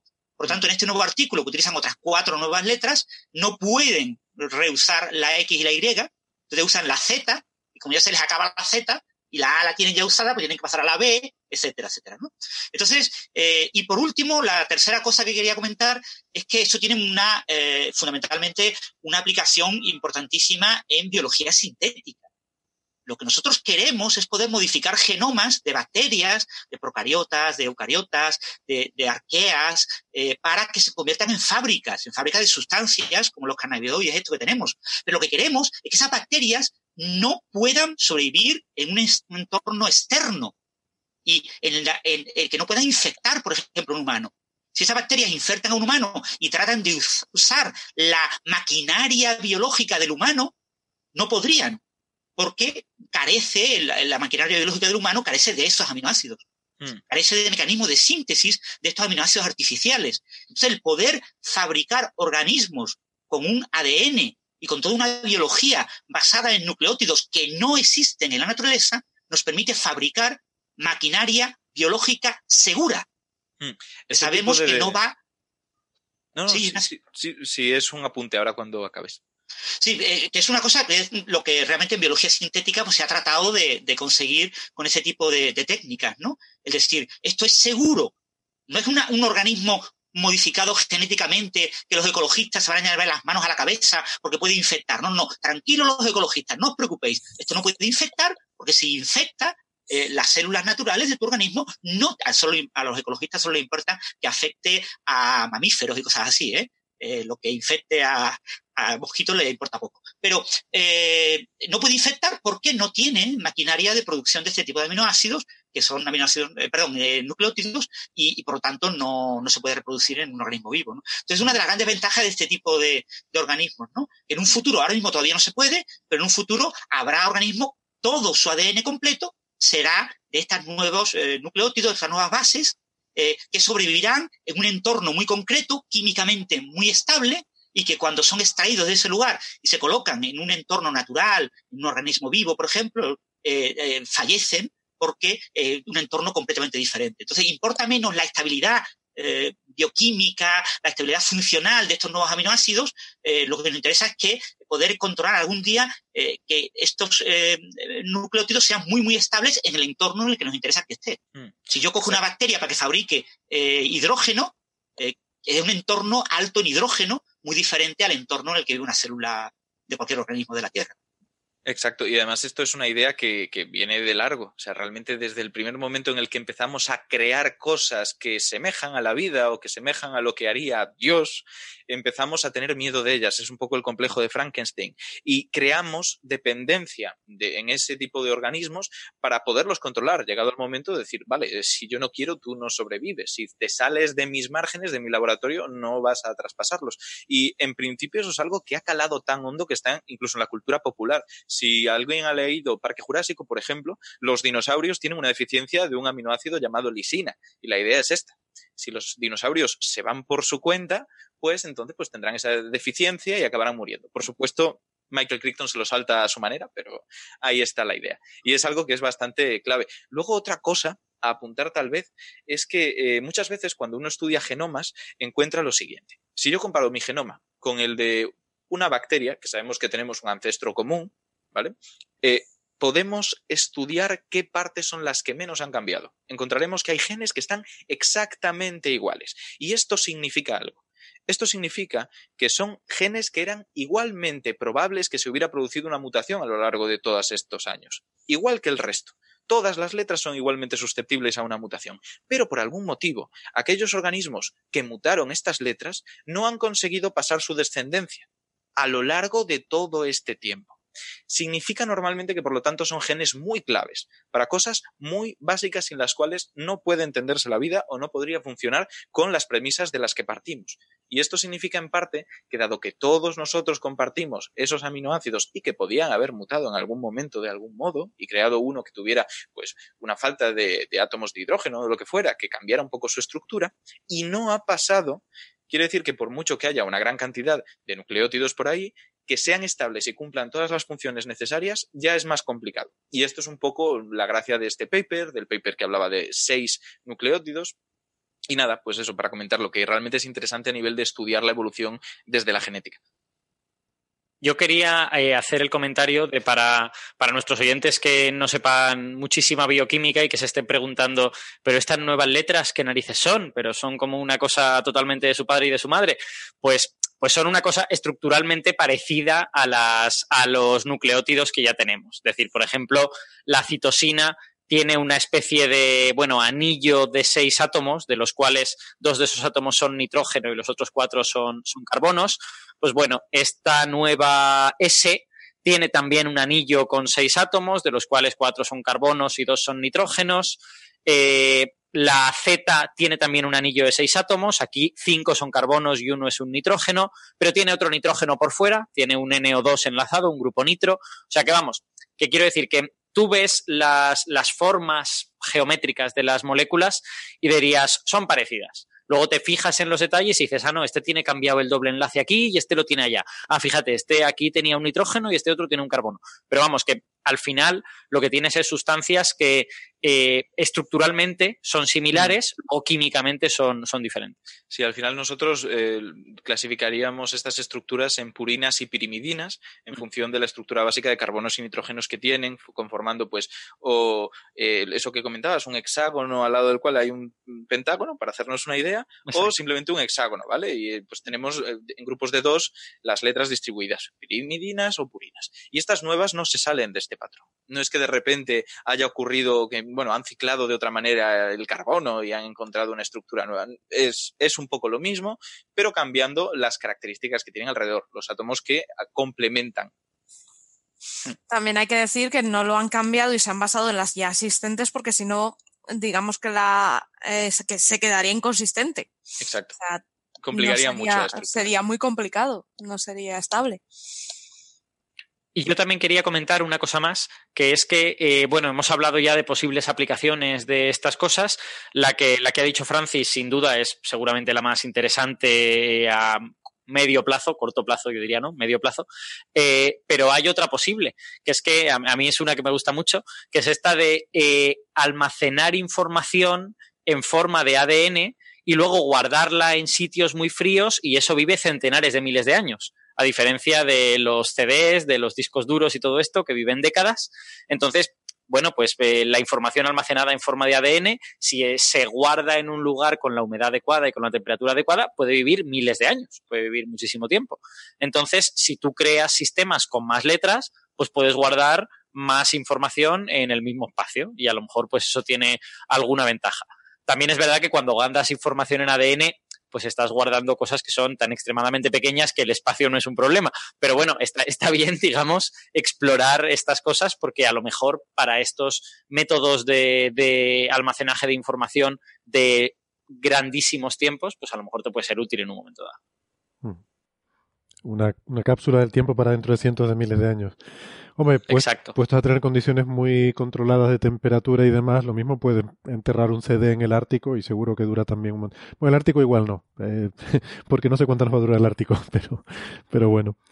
Eh, bueno, si quieren vamos pasando a, otro tema y, y, por ir también terminando hoy, porque mm, otro de los artículos así que teníamos de biología, que también pescó Ignacio por ahí, me pareció muy interesante, tiene que ver con una cosa que yo no conocía y que se llaman vesículas extracelulares, que al parecer son una especie de saquitos de, correo que se mandan las células unas a otras, y lo sorprendente de esto es que eh, los cabritos de los parásitos son capaces de utilizar esta información para eh, alterarla y modificar de alguna forma al organismo huésped digamos, eh, adaptar el huésped a sus necesidades.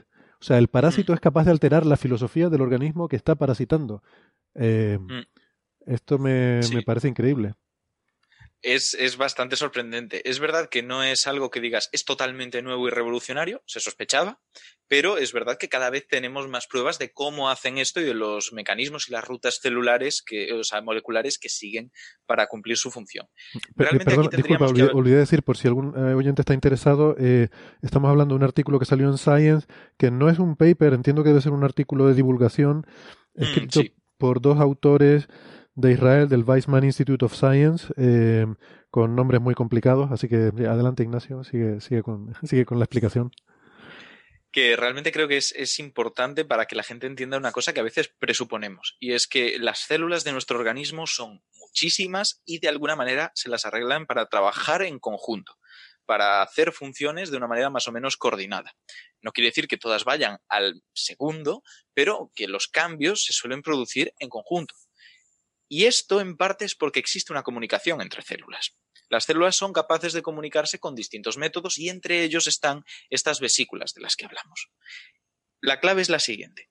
Un parásito, que puede ser de muchas formas, puede ser eh, externo al huésped o interno, el interno tiene de alguna manera que infiltrarse en el cuerpo humano y hacerse pasar por el propio organismo, en todos los aspectos posibles. Y eso significa que aprenda el idioma, igual que un espía tiene que aprender a comunicarse como las células para realmente hackearlas. Y aquí es donde yo creo que habría que empezar a comentar qué son estas vesículas. Yo además eh, coincide que mi trabajo de fin de grado fue en exosomas, que es una especie de vesícula. O sea, no es exactamente estas, es más pequeña y tiene otras características, pero realmente es que es una cosa que ahora mismo está eh, teniendo un auge a nivel de mm, diagnóstico y tratamiento de enfermedades que es muy interesante y no se suele hablar tanto de ello.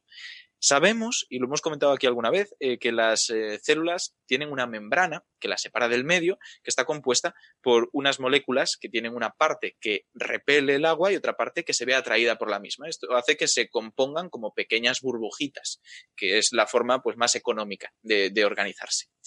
A veces, esta membrana, que por lo tanto tiene lo que se llama una estructura de mosaico fluido, quiere decir que puedes cambiarla, moverla, al final es como una piscina de bolas, no tiene una estructura fija, es una estructura que puede ir cambiando a medida de las interacciones.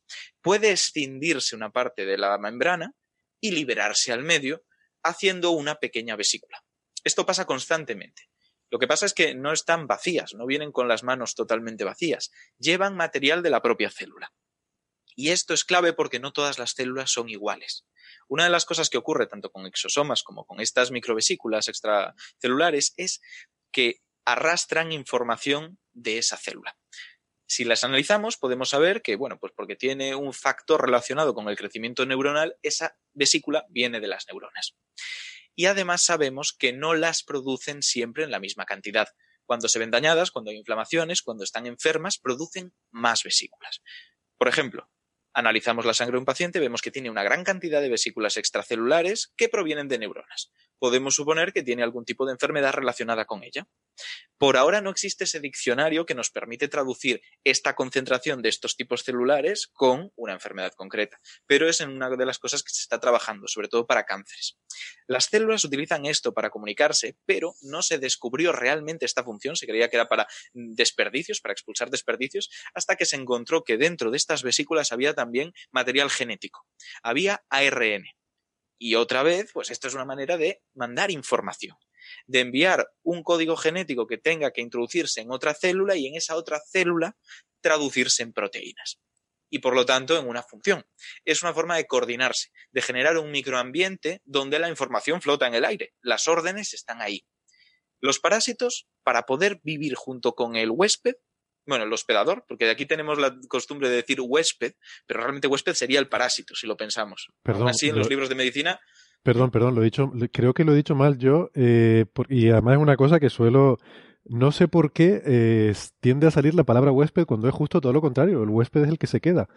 Y Totalmente, host. Yo creo que lo he dicho mal, ¿verdad? Pero es una cosa que suelo tener en mente. Eh, ahora que tú lo has mencionado, me suena que lo he dicho mal. Voy a, voy a mirar y si no lo, Pero realmente es lo más normal del mundo. O sea, en los libros de medicina y en la carrera se dice huésped, aunque no tenga mucho sentido, ¿vale? Pero bueno, la cosa es. ¿Puede ser por una traducción del inglés? Yo sospecho que sí. Huésped, yo creo que de ahí viene. Se parece ¿eh? Sospecho que viene un poco. Es hospedador, debería ser algo. el anfitrión, quizás. Sí. el anfitrión es tal vez más correcto. Eh, la clave para entender un poco qué es lo que ocurre entonces con los parásitos y cómo se hacen pasar por estas células y estas microvesículas es que tenemos que entender que son seres tremendamente especializados. Me explico. Las ballenas pues se han adaptado para filtrar krill con sus barbas y entonces pues tienen una característica para poder hacer esa función. Los parásitos se han tenido que adaptar a un ambiente que es mucho más exclusivo, que es el de un gato, por ejemplo, en la toxoplasmosis, o pues un cerdo en la triquinosis, y son cosas mucho más complejas. Se produce lo que se llama coevolución y coespeciación, que es que a medida que uno cambia, el otro va cambiando con él. De hecho, volvemos a poder utilizar las relaciones entre parásitos y eh, anfitriones para ver la relación evolutiva entre distintas especies. Por ejemplo, los flamencos se sabe que están más. Salen siempre los flamencos aquí, me he dado cuenta, pero bueno. Eh, los flamencos están más relacionados con los patos y se sabe no tanto por los análisis genéticos que se habían hecho, sino porque comparten algunos parásitos con un ancestro común que no tienen otro tipo de aves eh, parecidas, aves tancudas y tal. Entonces, la relación quiero decir que es realmente cercana. Han tenido que mimetizarse de una forma increíblemente exacta. Y eso significa que tienen que adaptarse a cosas mucho más allá de lo visibles. No es que se parezcan a nivel óptico a una célula, es que son capaces de engañar al sistema inmune, como hacen los cánceres y hemos comentado aquí alguna vez, para que no les detecten. Decirles, yo soy algo normal de este cuerpo, no me toques. También se han adaptado para poderse adherir a las células, a los tejidos, etc. Y eso significa que al final se han vuelto súper especializadas. ¿Qué quiero decir con esto? Que entonces, el paso clave para poder controlar al organismo es comunicarse igual que se comunica él, produciendo estas microvesículas o interceptándoles, cambiando el contenido y liberándolas de nuevo. Esta investigación, esta línea de investigación está avanzando bien, pero tiene sus limitaciones. Todavía no sabemos exactamente cómo captan las vesículas, cómo las liberan del todo, qué es lo que introducen en ellas, pero vemos que hay un cambio en la producción de vesículas que no siempre provienen del organismo anfitrión, que a veces provienen del parásito. Porque, y este es otro punto, el parásito no solamente intenta que no le vean, el parásito a veces intenta que el organismo se comporte de una forma que a él le sea beneficiosa. Vemos, por ejemplo, el ejemplo clarísimo y típico que habremos visto en un montón de vídeos del Cordyceps, un hongo que parasita hormigas. Es un hongo que las convierte, pues para lo que la gente cree, en zombies.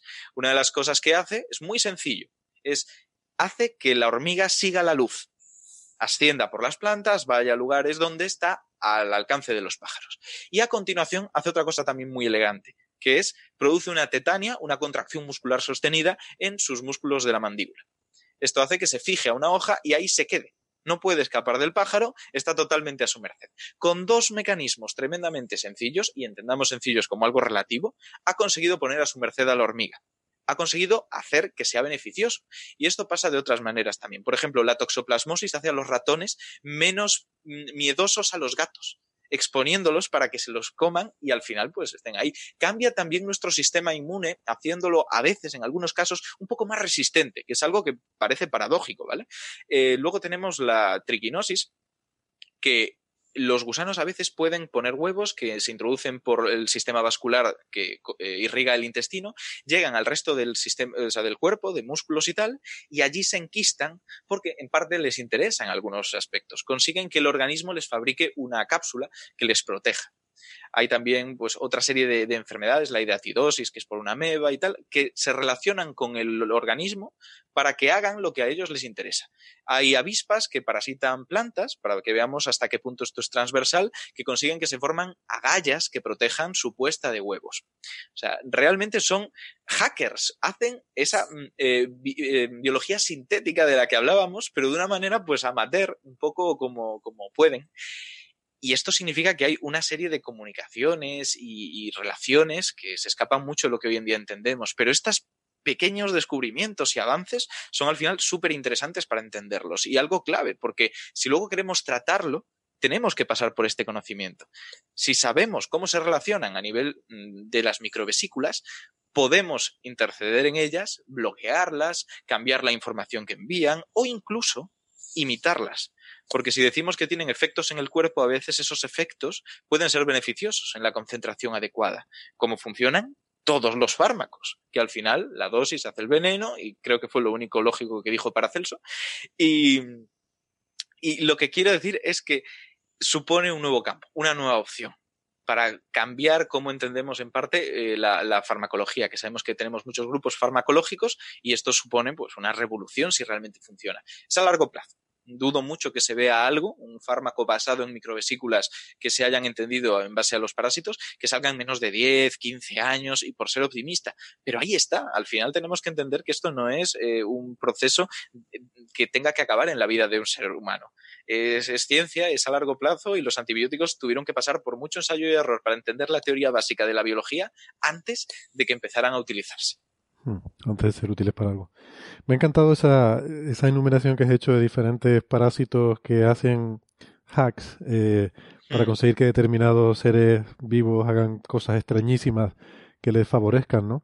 Eh, porque de alguna forma, para empezar, esto ya nos sirve a quitarnos un poco ese complejo de Frankenstein y enseñarnos que la propia naturaleza juega a ser Dios.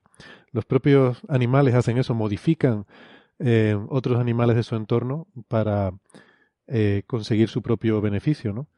Y hay, bueno, historias curiosísimas, ¿no? Yo todavía ando aterrado después de un artículo que leí sobre unas avispas y unas cucarachas que algún día a lo mejor lo contamos aquí. O, Las avispas igneumonas. O, quizás, o quizás mejor un día que yo no esté porque me da, me da mucho miedo. Eh, pero bueno, a lo mejor hablando de ello se me pasa el trauma y, y, puedo, y puedo volver a dormir bien. Yo, puedo, yo puedo contaros una experiencia personal, no con un caso de coevolución, pero sí también con un caso de conoce al parásito para saber hasta qué punto es peligroso. Eh, yo, como sabéis, tengo tortugas, ¿vale? tengo cuatro tortugas y les doy de comer eh, eh, pescaditos que no sean muy caros, les compro mejillones, les compro todas estas cosas. ahora faltará dos semanas para que salgan de la, de la abrumación, de la invernada, y volverán a comer. Entonces, la primera vez que les compré pescados, fui muy tonto y los compré eh, frescos y no los congelé. Con lo que empecé a cortarlo tal y cual, le di un trocito a una tortuga y a la que vuelvo al plato veo unos asquerosos anisakis, estos gusanos eh, ah. mm. saliendo del pescado y digo, oh my god, ¿qué le he dado a mi tortuga? ¿no? Entonces, lo que, bueno, luego ya congelé todo ese pescado y desde entonces lo congelo como mínimo tres días antes de darse. Y eso es lo que todo el mundo debe hacer. Eh, no solo para las tortugas, sino para ellos mismos. Efectivamente. Entonces, lo que hice ¿Se enfermó fue... la tortuga? El, ¿Perdón? ¿Se, llegó a enfermar la tortuga? no enfermó o bueno, siempre ha sido una tortuga que ha estado un poco, ha tenido una mala salud de hierro desde los últimos 30 años, ¿no? Pero ahí sigue y parece que está bien. Eh, pero lo que hice fue buscar papers al respecto. Dije, bueno, tiene que haber literatura en este sentido. Entonces puse tortugas y anisakis y encontré unos cuantos papers con tortugas marinas, claro, mis tortugas son de agua dulce y, no encontré ningún paper con tortugas de agua dulce expuestas a anisakis, pero lo que se encontraba es que las tortugas eran una vía muerta para el anisakis. El anisakis tiene diversas fases eh, de vida y necesita un organismo de sangre caliente para seguir a la siguiente fase a la que sigue al pez del pez tiene que ir a un organismo de sangre caliente para pasar a la siguiente fase. Entonces, en tortugas marinas lo que se encontraba es que en algún caso los anisakis se enquistaban en las paredes del estómago y del intestino delgado, pero de ahí no pasaban, creaban unos quistes que, bueno, eh, no eran mortales, hombre, si hubiera muchos quistes sería malo, pero en fin, unos, unos pocos, pues tampoco pasaba nada. Entonces, a diferencia de eso, en los, en los organismos de sangre caliente atraviesan esas paredes, terminan yendo a los músculos y hacen, eh, hacen estragos, ¿vale? Entonces, bueno, me quedé ya más o menos tranquilo que como mucho lo que podría haber pasado es que, en fin, mi tortuga tendría un quiste o dos en el, en el intestino y, y ya está. Mm. Como, una cosa curiosa, ¿vale? Del morbo médico. Esto de eh, quistes producidos por huevos de parásitos que llegan a los músculos o incluso al cerebro se llama cisticercosis y es muy curioso de ver en imágenes radiológicas. Porque recordemos que estos quistes suelen tener una consistencia bastante calcárea, bastante como de calcio, algo duro y por lo mm. tanto se ven perfectamente. Hay músculos de pacientes con cisticercosis que prácticamente parece que están pintados a topos. Tienen una cantidad de puntitos increíbles y que incluso se notan si pasas la mano por encima de la piel. es, curioso como para ver para la gente morbosa, ¿vale? Aquí lo estamos describiendo en radio con lo que yo, bueno, me quedo tranquilo. no he traumado demasiado a nadie. Ustedes los médicos son gente muy rara, además, me, está recordando, ¿no? En los años 80 y 90 se hablaba mucho de los famosos quistes de perro hmm. que la gente tenía, que ahora gracias a Dios, se desparasita a los animales y ya no se oye tanto. Hmm, en principio es por leishmaniasis. Los perros suele ser el parásito que transmiten. Que esto es. otra cosa. O sea, en medicina hay una gran cantidad de enfermedades parasitarias y algunas de ellas vienen a través de animales. Es lo que se llaman zoonosis. Y otra cosa distinta, por si la gente lo busca y que suelen confundirse incluso en la preparación, mira, hay gente que tiene los conceptos un poco eh, cambiados, es el vector. Una cosa es la zoonosis, que es que eh, ese, parásito vive en un animal y, bueno, pues llega a ti de forma pues, puntual o lo que sea. Es una enfermedad que tampoco te tendría por qué tocar. En cambio, el vector es distinto. El vector es algo necesario para que la enfermedad llegue a ti. Un mosquito. La malaria no tiene necesidad de vivir en el mosquito en sí mismo y, bueno, pues en parte te busca. Tiene que pasar por ti para completar el ciclo. Eso es necesario. Entonces es una diferencia entre vector y zoonosis. Exacto, el, pez, con el anisakis sería un vector. El anisakis necesita que pues un, pájaro o un mamífero se coma ese pez. Hmm. Eso es. Sí. En cierto modo, sí. Vale. Bueno, pues. Sí, lo que no sería, por ejemplo, es vector en, el caso del gato con las, ah. mm, las lombrices intestinales, que sabéis que es un parásito muy común en gatetes, sobre todo si son callejeros, y que se hmm. transmite a humanos. Pero bueno, no pasa de ahí. Sí, pero Con un tratamiento se quitan y ya está. Sí, al final parasitosis son muchas. Ascaris es muy típica, es posiblemente la que tuviera el gato, y suele ser por eh, un contacto feco-oral, ¿vale? Es como le llamamos, suena terrible, pero no tiene por qué ser directo. Puede ser que el gato haya realizado sus deposiciones en un sitio, alguien haya pisado cerca, haya tocado una lechuga, la hayas lavado mal, y pues ahí es donde tienes los huevos del gato. Qué mal suena, o sea, ha sonado feo. Ha sonado muy feo, sí, sí, sí, sí. Sara, está, Sara está haciendo estos comentarios sobre gatos mientras está acariciando a Sergei, ahí que parece una mala de... de... Ahí está, lo está enseñando con la cámara. Parece, ¿no? El típico villano este de película de James Bond, ahí con su gato acariciándolo mientras está hablando de enfermedades parasitarias. Sí, sí, sí, da cosica, ¿eh? Pues yo, yo creo que con este mal rollo podemos dejar así a los oyentes para que, se queden así eh, hasta la semana que viene con esta sensación chunga. Porque, total, yo de todas formas tampoco voy a dormir bien esta noche pensando en la tesis de Ana, así que, eh, pues nada, pues que no duerman tampoco los oyentes. Bueno. Así lo compartimos todos. Así lo compartimos sí, así pensamos en parásitos y bichejos que nos pueden atacar. Y porque no os he hablado de las miasis, ¿eh? Echadle un ojo si queréis. Miasis con A. No, me da miedo mirar. Paso. Por cierto, eh, bueno. ¿por qué no invitas, Héctor, por qué no invitas a Ana la semana que viene para que nos hable de su tesis? De eh, No estoy seguro de si va a estar aquí la semana que viene, porque se va corriendo a su primer postdoc, que me gustaría decir cuál es, pero ella no quiere todavía hacerlo público, no lo publica en redes sociales ni nada de eso, así que voy a, voy a guardármelo, pero me hace mucha ilusión porque se va de postdoc a un sitio muy guay y ya lo, ya lo contaremos otro día. Pero sí que quiero hablar porque ha sacado resultados muy, muy chulos en su tesis. Y de hecho uno de ellos lo adelantamos en uno de los primeros episodios de Coffee Break. Eh, lo, lo contamos, pero es que no está publicado todavía. Pero, cuando se publique, eh, aunque esté en Australia, que nos llame, que nos se comunique desde Australia. Ya tenemos, son las antípodas, o sea, más lejos de Australia no se puede ir. Exactamente. Y la internet funciona. No es tan, no es tan lejos. Pero te puedes ir a un sitio cercano y, e incomunicado como Soria. Pues sí, no, estará, estará mejor comunicado que, que Soria y que Australia. Que ya. Un saludo a los sorianos.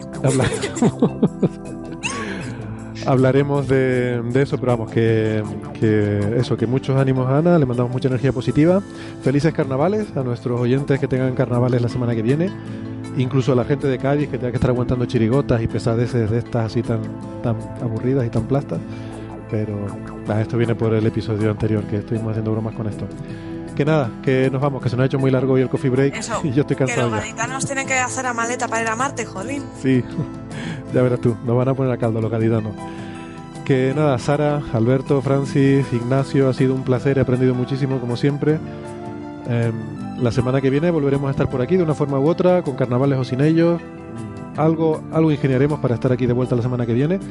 Hasta entonces, eh, nada, que tengan feliz semana y nos despedimos. Adiós. Chao, chao.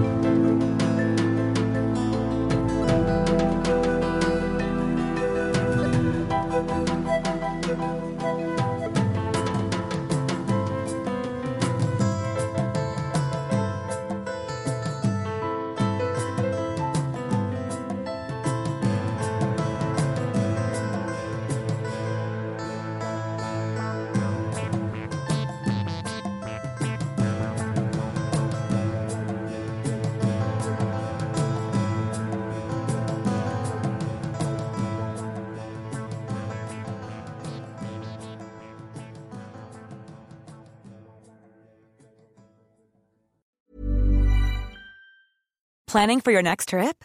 Elevate your travel style with Quince. Quince has all the jet setting essentials you'll want for your next getaway, like European linen, premium luggage options, buttery soft Italian leather bags, and so much more. And is all priced at 50 to 80% less than similar brands. Plus, Quince only works with factories that use safe and ethical manufacturing practices. Pack your bags with high-quality essentials you'll be wearing for vacations to come with Quince. Go to quince.com slash pack for free shipping and 365-day returns.